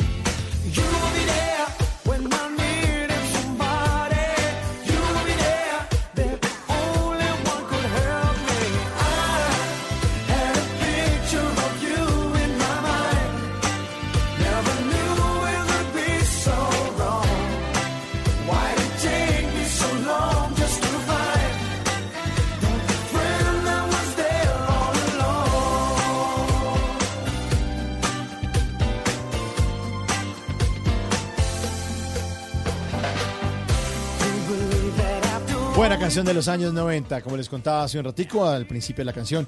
Es la banda sonora de la película Mr. Bean. Oiga, Y Mr. Bean que fue también un icono de esa bella época. Sin lugar a dudas, ¿no? ¿sabe? Yo pensaba que eh, todos estos capítulos de Mr. Bean habían sido un montón de temporadas, pero luego cuando me puse a investigar eh, para esa sección de antes de que se acabe el, El día, día, sí. no, o sea, eso fueron un par de capítulos no más, eran eh, sketches, o sea, como ese formato muy corto, y el primer episodio, de hecho, fue iniciando los 90, el primero de enero de 1990. 15 episodios, una temporada. Claro, y además uno en esa época de televidente en los años 90 creía que Mr. Bean se inventaba todo solo y que eso le pasaba a él y que le cogía el osito y que las bolsas de té que se metía en el bolsillo y que se comía, ¿se acuerda que sacaba un pez de un acuario para hacer un sándwich? claro. Uno dice, No, no, él, él es un genio. No, como 15 libretistas detrás. Bueno, 15 no, un grupo de libretistas detrás. Como que- 20. No, tampoco, no, eran como 5 que se inventaban todas las historias.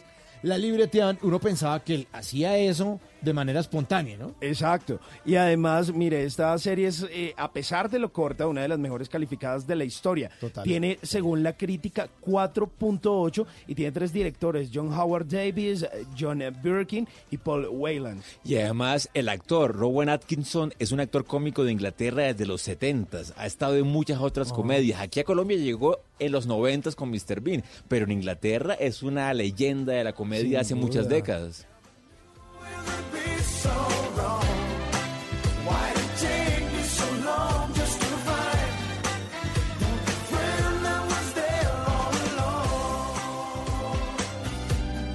Y a propósito que usted nombró su sección, antes de que se acabe el día, viene antes de que se acabe el día. En bla, bla, bla.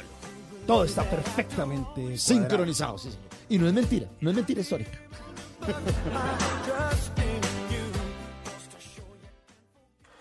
Lo que algún día fue noticia, hoy es historia. En Bla Bla Blue, antes de que se acabe el día.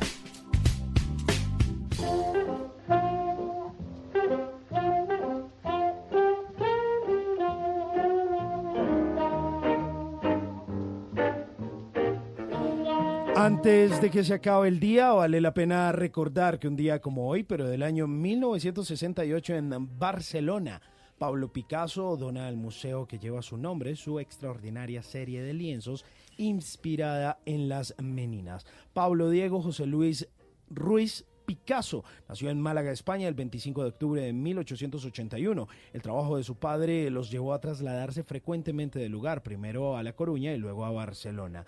Pero pasados los años inició sus estudios de pintura en la Escuela de Bellas Artes de San Fernando, en Madrid, y con apenas 15 años instaló su primer taller. A los 17 años di- reconoció su trabajo con una mención honorífica gracias a su obra Ciencia y Caridad en la Gran Exposición de Madrid, pero además presentó su primera galería individual en Barcelona. Visitó París en 1900 para observar la Exposición Universal y un año más tarde le dio inicio a lo que se conoce como su periodo azul, en donde expone su primera muestra y se traslada a París definitivamente. Se muda en 1904. Para 1907 pintó Las señoritas Aviñón, una obra experimental de las eh, líneas maestras del cubismo. En el año de 1914, al iniciar la Guerra Mundial, esa primera guerra mundial, abandonó el cubismo y en 1917, cuando se le asignó da- trabajar los decorados del Ballet de Parade, fue sumamente feliz y orgulloso de su trabajo. Para 1937 pintó una de sus obras más famosas, La Guernica en París, y luego se vio obligado a trabajar durante la mayor parte del tiempo de la Segunda Guerra Mundial en un refugio. Las décadas siguientes se dedicó a aprovechar de su popularidad. Era un tipo muy coqueto y muy mujeriego, pero se dedicó en ese entonces no solo a la conquista, sino al grabado, la escultura, la cerámica, hasta su muerte a los 92 años en Francia. Antes de que se acabe el día, eh, piense en esa sabia frase de Pablo Picasso para que inspire su vida. Yo hago lo imposible porque lo posible lo hace cualquiera.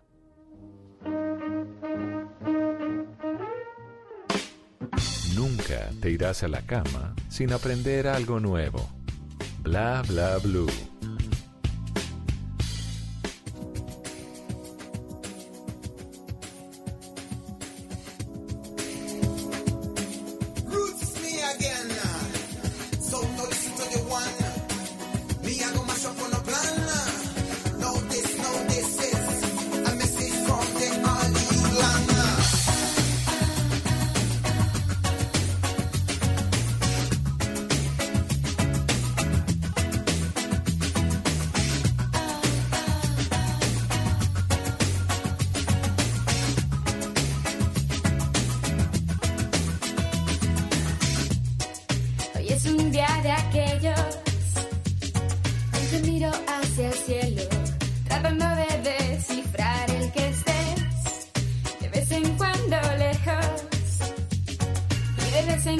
Cerca. Unas veces subir y otras caer yo.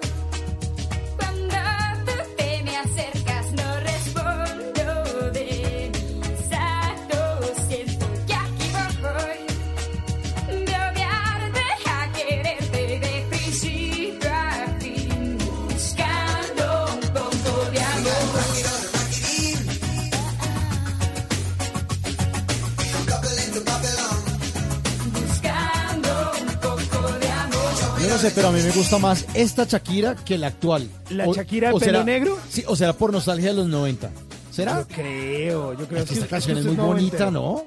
Lo que pasa es que yo creo, Mauricio, que ustedes como Shakira se la pasa buscando un poco de amor.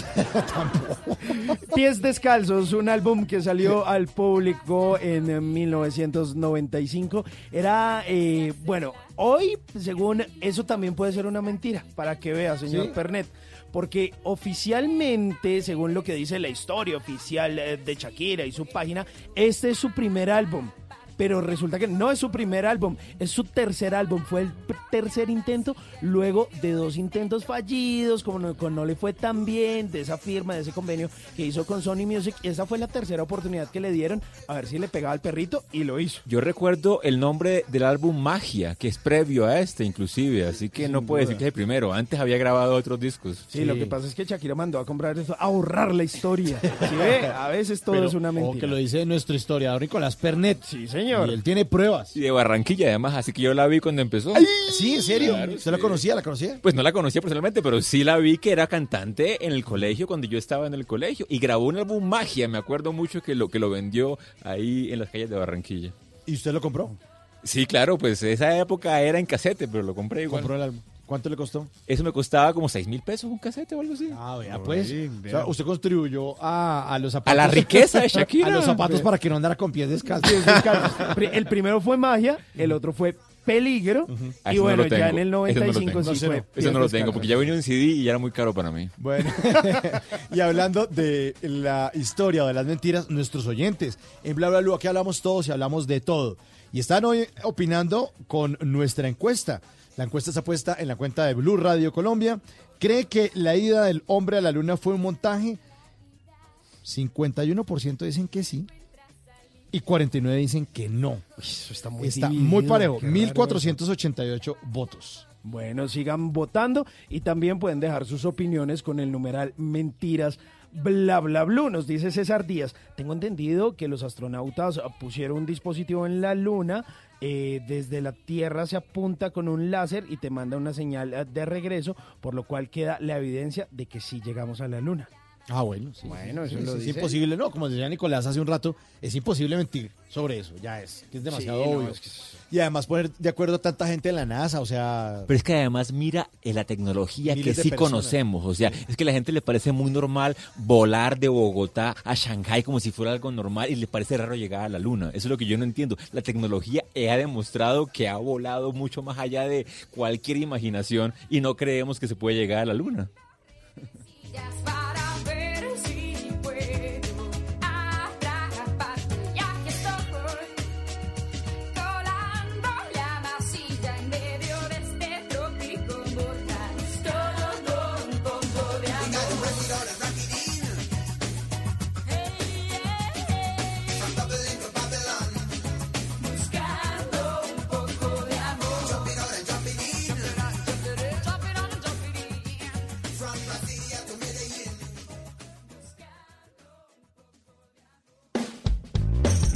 Bla blue.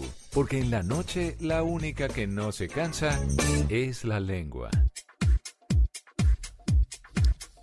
Tenemos información muy importante para todos ustedes. Pues hay unos premios muy interesantes en la música, que son los premios Grammy, que hay unos premios muy interesantes en el cine, que son los, Los premios Oscar. Oscar. Y hay unos muy interesantes en Colombia, porque premian lo mejor de la televisión. ¿Y sabe cuáles son esos premios? Los de una tal India. De una India, de la India esa. No mentira, de la India Catalina. Los premios India Catalina cada año premian a lo más exquisito de la televisión colombiana en diferentes categorías. Pues, ¿cómo les parece que justamente se ha publicado el listado oficial, pero que desde el año pasado viene con una novedad, estos premios? Pues que ahora la gente tiene la oportunidad de votar por sus eh, candidatos. Ay, me encanta. Hay voto público. Entonces, les quiero contar para todos los oyentes de Bla Bla Blue y hay plazo hasta el próximo viernes 13 de marzo para votar. Oiga, buenísimo. ¿Y por quién? Hay que votar. ¿Quiénes están Bueno, por ahí nominados? Antes de todo le voy a decir A cómo ver. vota. Usted Listo. ingresa a www.premiosindiacatalina.com. Ok. Ahí ver, en la esquina, ahí en la parte de arriba, en la parte superior derecha, aparece Sí. el botón de votación público. Usted ingresa ahí y sigue el paso a paso. Ok, Y, y- usted debe revisar el correo no deseado porque de pronto puede ahí llegarle la confirmación para usted continuar con el proceso y de pronto como está en no deseado no lo ve. Pero le quiero contar por quién hay que votar. Porque yo estoy fascinada porque hay muchísimas nominaciones del canal Caracol. Escuche perfectamente. Mejor telenovela o serie, ahí está nominada nuestro Bolívar. Uy, qué buena producción la de Bolívar. Mejor director de telenovela o serie, Luis Alberto Restrepo, Andrés Beltrán y Jaime Rayo por Bolívar. Mejor un libreto de telenovela o serie, Juana Uribe por, Bolívar. Mejor actriz antagónica de telenovela o serie, Shani Naran por Bolívar. Mejor actor protagónico de telenovela o serie, Enrique Carriazo por La Gloria de Lucho y Luis Jerónimo Abreu por Bolívar. Hay, hay voto por Enrique Carriazo. Qué buen papel que se hizo de Lucho. Sí, sí, sí. Ah, sí, sí, fue, bueno, ¿para qué? Sí, lo apoyo, lo apoyo. Sí, listo. Vote- métase ahí, pues, entonces, a los premios, votando. a parte superior, derecha, y ahí dice voto público. Listo, mejor actriz de reparto de telenovela o serie, Irene Esser, de Bolívar. Bolívar. Mejor actor de reparto, Hans Martínez, por Bolívar. Bolívar. Mejor actor antagónico, Álvaro Boyano, por Álvaro Bayano, por Bolívar. Bolívar. Mejor noticiero nacional, ahí está nuestras noticias Caracol de las 7 de la noche, así que hay que votar. María Lucía Fernández de Noticias Caracol Malú. Ay, Malú, estuvo que con nosotros. aquí contándonos de su vida, de la natación, de por qué tocaba violín desde pequeña. Muy chévere. Bueno, mejor producción periodística y opinión, Los Informantes. Ah, qué bueno, mejor merecido. documental, El Sendero de la Anaconda. Es una producción Uf. apoyada por el canal Caracol. Maravilloso. Mejor producción deportiva, El Gol Caracol Copa América. Ah, como siempre. Mejor producción de entretenimiento de Suso Show. Mejor presentador de programa de entretenimiento Carlitos Calero por Yo Me Llamo. Ay, mejor programa infantil o juvenil La Voz Kids. Mejor programa de reality Desafío Superregiones y Yo Me Llamo. Todo esto es del año pasado. Sí. El próximo año estaremos ahí con a otro nivel. En fin. Mejor producción audiovisual de humor La Vuelta al Mundo en 80 risas. Mejor director de música Jox por Bolívar, José Ricardo. Mejor director de arte Diego Guarnizo por Bolívar. Que estuvo con nosotros también aquí en Bla ¿se Bla acuerdan? De, de todo el tema del vestuario y toda la cosa. Mejor fotógrafo Ricardo Torres y Juan Carlos Cajiao por Bolívar. Mejor editor Fabián Rodríguez por Bolívar. Mejor talento infantil por Isabela Sierra que hizo La Gloria de Lucho. sí, Mejor serie de ficción de web El Levante. Mejor producción favorita del público Bolívar. Y ya estoy terminando, espérese, espérese. Ah, pues que son un montón de nominaciones las que hay Tenemos, ahí. es que estamos en todo. Mejor Ah, talento favorito mejores. del público, Enrique Carriazo por La Gloria Me de Lucho. encanta Carriazo. Ahí está entonces. Eh, tenemos muchísimas nominaciones. Bolívar definitivamente se ha llevado todos los aplausos. Queremos que ustedes, por favor, entiendan que pueden votar. Así que aprovechen ese recurso ingresando a www.premiosindiacatalina.com. En la esquina superior derecha aparece el botón votación público. Ahí ingresa y sigue el paso a paso. Bueno, está buenísimo. Yo ya estoy aquí votando, ahí le salen a ustedes los nominados, votación público y a votar. A votar se dijo porque Caracol tiene muchas nominaciones en los premios India Catalina. Así es, sí, señora. A votar, a votar. 11.39. Bueno, les tengo otra mentira, pero musical. Oiga esto. ¿Cómo así? A ver. Ah, oiga esto. Y es de los 90. Procura. Ah.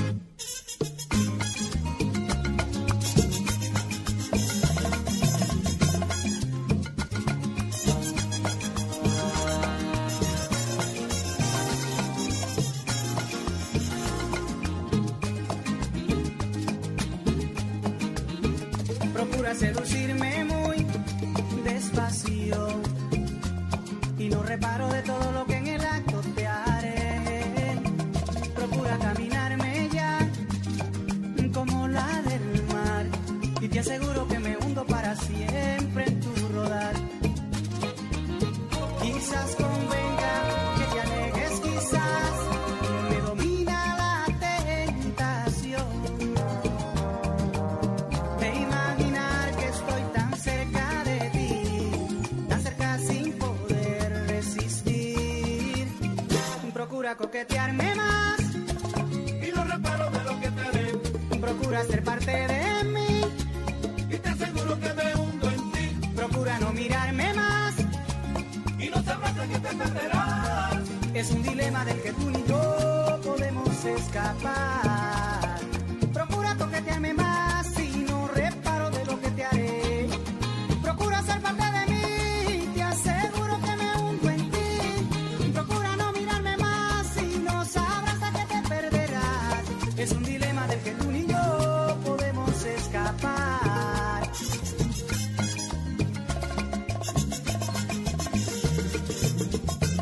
11.40. Bueno, les estaba diciendo que es una mentira porque todos siempre estuvimos convencidos de que Procura la cantaba Chichi Peralta.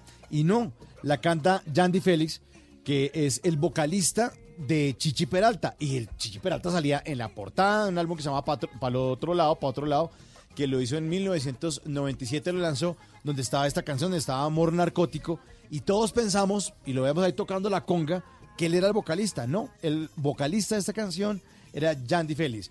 Y hablando de mentiras también, estamos esta noche con Nicolás Pernet, historiador.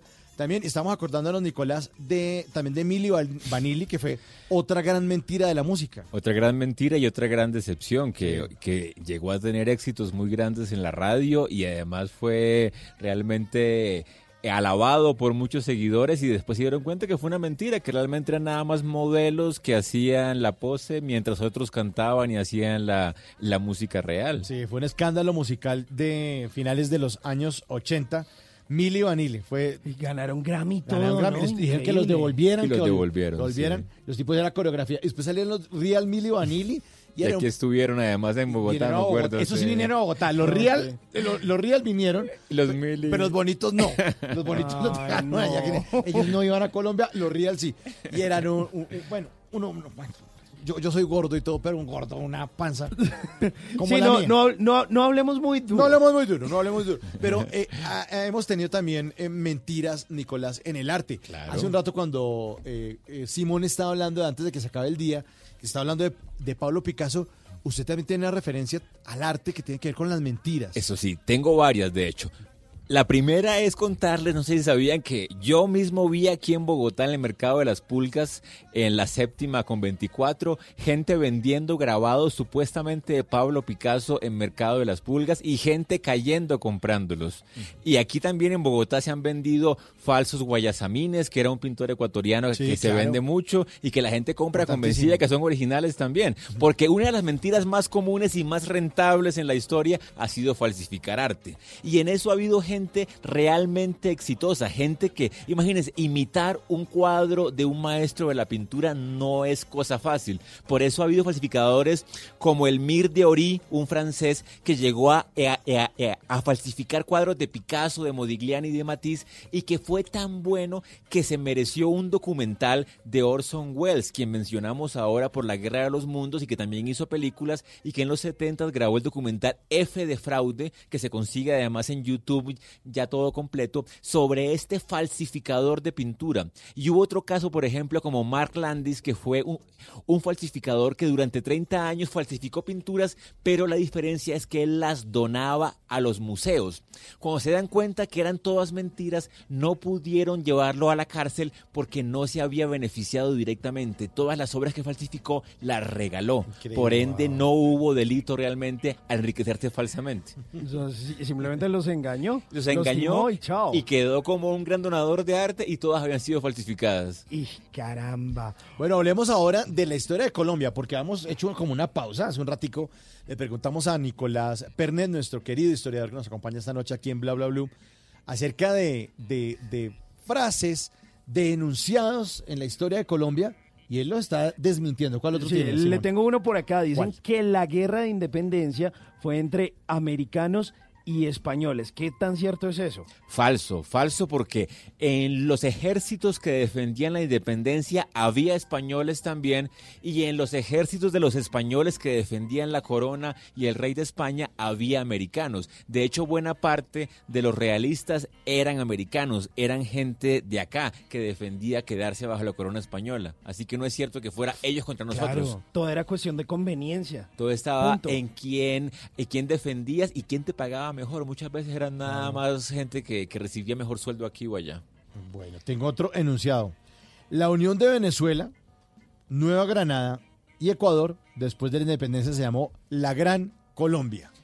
Esa es una de las cosas que nos enseñan siempre en los colegios. Yo la vi en el medios. colegio. Bueno, se llamaba Colombia. Nunca se llamó Gran Colombia. En ninguna parte estuvo escrito el nombre Gran Colombia. Después se empezó a llamar Gran Colombia para diferenciarla de esta pequeña Colombia en la que vivimos ahora. Pero siempre el nombre que, Simón Bolívar se imaginó para ese gran país después de la independencia fue Colombia. Y así quería que se llamara la unión de las tres repúblicas. Y después ya se quedó nada más este país, pero nunca hubo una Gran Colombia. Esto no, no hace parte de la historia.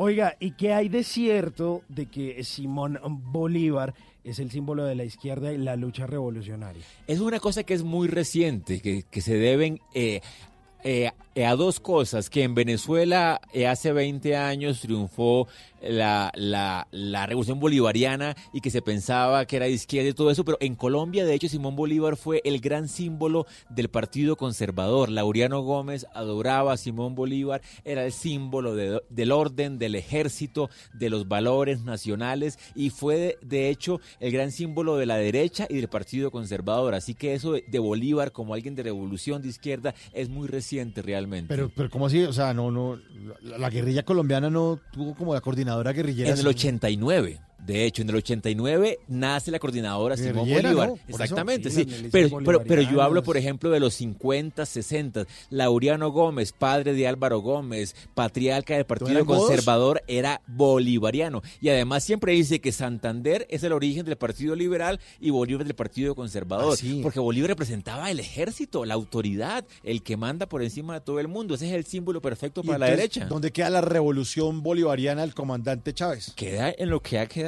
tú lo has visto, y eso fue hace 20 años nada más que nació. O sea que simplemente hubieran podido escoger y esta es la revolución santandereana. O escogido la, la Mirandina, porque en Venezuela estaba Francisco de Miranda, Miranda, que también duda, era un claro, símbolo de la revolución. Que hay un estado en, en Venezuela que es Miranda. Pero mire, por ejemplo, que, que en Venezuela me impacta mucho como Chávez elige a Bolívar, Maduro lo sigue y ahora la oposición de Juan Guaidó también muestra a Bolívar en todas sus charlas. O sea, Bolívar es el símbolo de cualquier partido político que tú quieras escoger. Y se acomoda, todos lo acomodan. Te lo acomodan. Lo acomodan, sí. Es que las mentiras en gran parte es acomodar las Sí, cosas que han pasado a los beneficios del presente. Cogen la historia como si fuera un saco y le hacen la Ajá. talla y le hacen los cortes, lo diseñan. Para que nos sirva en el presente. sí. Exacto, para lo que Claro, y me dice acá un dato importante, Don Noto, y es que mañana, 5 de marzo, se cumplen siete años de la muerte de Hugo Chávez Frías. Ah, bueno, que también me imagino que en unos años se va a volver también otro, otro mito de la historia. Ojo, ojo. En la fecha de anuncio de la muerte. Porque supuestamente ya Sin estaba duda, muerto. sí, señor. Esa fue la fecha que se anunció Se la anunció. muerte. Pero hay muchos rumores, muy posiblemente, de que había estado guardado desde antes. Desde antes, bueno. Sí. Así Lo- que mentiras hay por todas partes. Lo que sí es verdad es que aquí los miércoles es música de los años 90. Eso sí es cierto, aquí en Bla Bla Blue. Y aquí les tengo una canción de Uy, 1996. Sí, señor. Canción Sota, desde México, Cabá. La calle de las sirenas.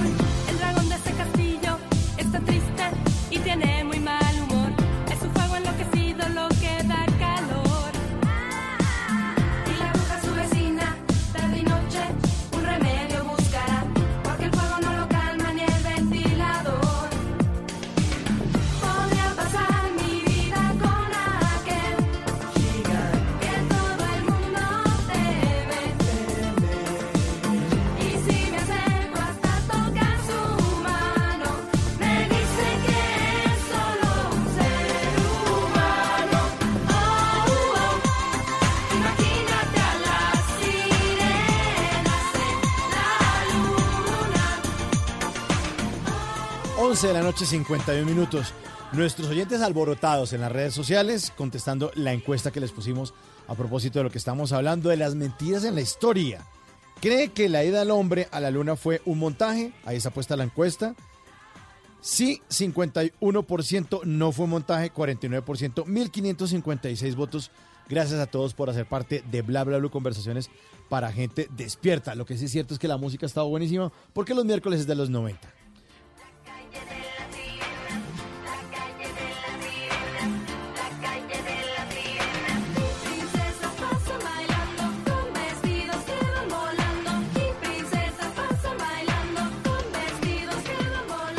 Pregunta a un oyente, don Nico Pernet. A ver.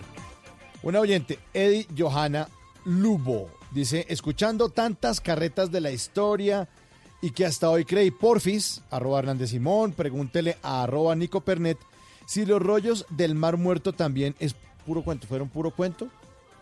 No, Primero, no sé. ¿qué fueron los rollos del Mar Muerto? O sea, el punto es que la época que, que conocemos de la vida de Jesús nos viene básicamente por cuatro evangelios que la iglesia ha aceptado como libros canónicos que nos cuentan la vida de Jesús. Y esas son las fuentes que hay. Todo lo que sabemos, todo lo que la iglesia dice, todo lo que la gente reza, viene de esos cuatro testimonios. Es como si cuatro testigos nos dieran la versión de la historia simplemente. Lo que pasa es que desde entonces han aparecido nuevos hallazgos, nuevos testimonios, nuevos libros que nos hablan de esa época, que nos hablan de Jesús, que nos hablan de Judea, que nos hablan de Medio Oriente, que la iglesia no ha aceptado como parte del canon de libros sagrados. Y esto es problemático porque por un lado nos revelan otros aspectos de la época y de la misma vida de Jesús y además nos dan, nos dan pruebas porque esto va a sonar fuerte, pero eh, eh, hacen falta más pruebas de Jesús. No hay suficientes pruebas ¿Y históricas para demostrar. No, esa es una de las mentiras más grandes que ha habido. ¿También? También, ¿En serio? Sí, lamento mucho decepcionarlo, pero también es una mentira. Porque además ahora ya no se puede engañar a la ciencia. Hay carbono 14 para demostrar la antigüedad de las cosas. No se puede nada más decir que esto fue de, de tal época. Ya el manto de Turín ha sido desmentido justamente por pruebas científicas. No hay, no hay registros de Jesús en el momento en el que vivió. No quiere decir que no existiera, nada más que no, que no hay registros históricos. Y dicen que su aspecto no es como el que nos venden, ¿no? Sino que era un tipo moreno, otro aspecto físico, otra piel. Claro, porque otro la- la- el arte religioso nos vendió la idea de que Jesús era de ojos azules, nariz aguileña, como rubio. Porque el arte religioso es italiano. Piel, blanca. Además es italiano. En gran medida Claro. viene de Italia, Renacimiento, cuando la historia, lo que se cuenta es que viene de Medio Oriente, de la, de la zona de Judea, de Palestina. Era imposible que tuviera una raza. O sea que no es para nada como parece, obviamente. Entonces no hay registros de cómo pareció, de cómo se veía, no hay registros de cuándo nació. Y es más, una de las mentiras más grandes que ha habido es que se dice que la historia ha demostrado que Jesús nació antes de Cristo, nació en el año 4 antes de Cristo. Eso suena muy raro, pero es cierto. Cuando el Imperio Romano decide cambiar el calendario y empezar el año cero como la nueva era cristiana, se piensa que Jesús nace en el año cero después de Cristo. Luego los historiadores en la, en la Edad Moderna, en 1600, empiezan a ver que las, las, los evangelios hablan de que nació en la época en que Herodes mandó a, a- mandó a matar primogénitos. Eh, y esa época corresponde realmente al año 4 antes de Cristo. Antes, o sea, eh, eh, la, la fecha que se estableció no es exacta sobre el nacimiento. Ay, te- imagínate un- y además uno pelea con los amigos en las reuniones por eso y resulta que las cosas no son exactas. Así es la Sí, historia. claro, y, y además que la misma fecha de nacimiento de Jesús no es en diciembre, sino que nació como en marzo. En la Biblia no se especifica en qué, en qué época nació Jesús. es el 24, el 25. Y de hecho se habla que, o sea, que Jesús nació y la Virgen María le puso un pañal en el pesebre y los pastores estaban en el campo. Eso no puede ser en invierno, en diciembre hace Ah, demasiado claro, frío claro. en esa En región. el hemisferio norte está helado. No es posible que los pastores estén por ahí al aire libre Ni la- campando. Ni la Virgen María con, el- con la manta y con sandalias. No, Porque exactamente. Hipotermia. Uy, hemos sido engañados. Y ahora sí me acabo de desayunar esa. No, no, no, no, no.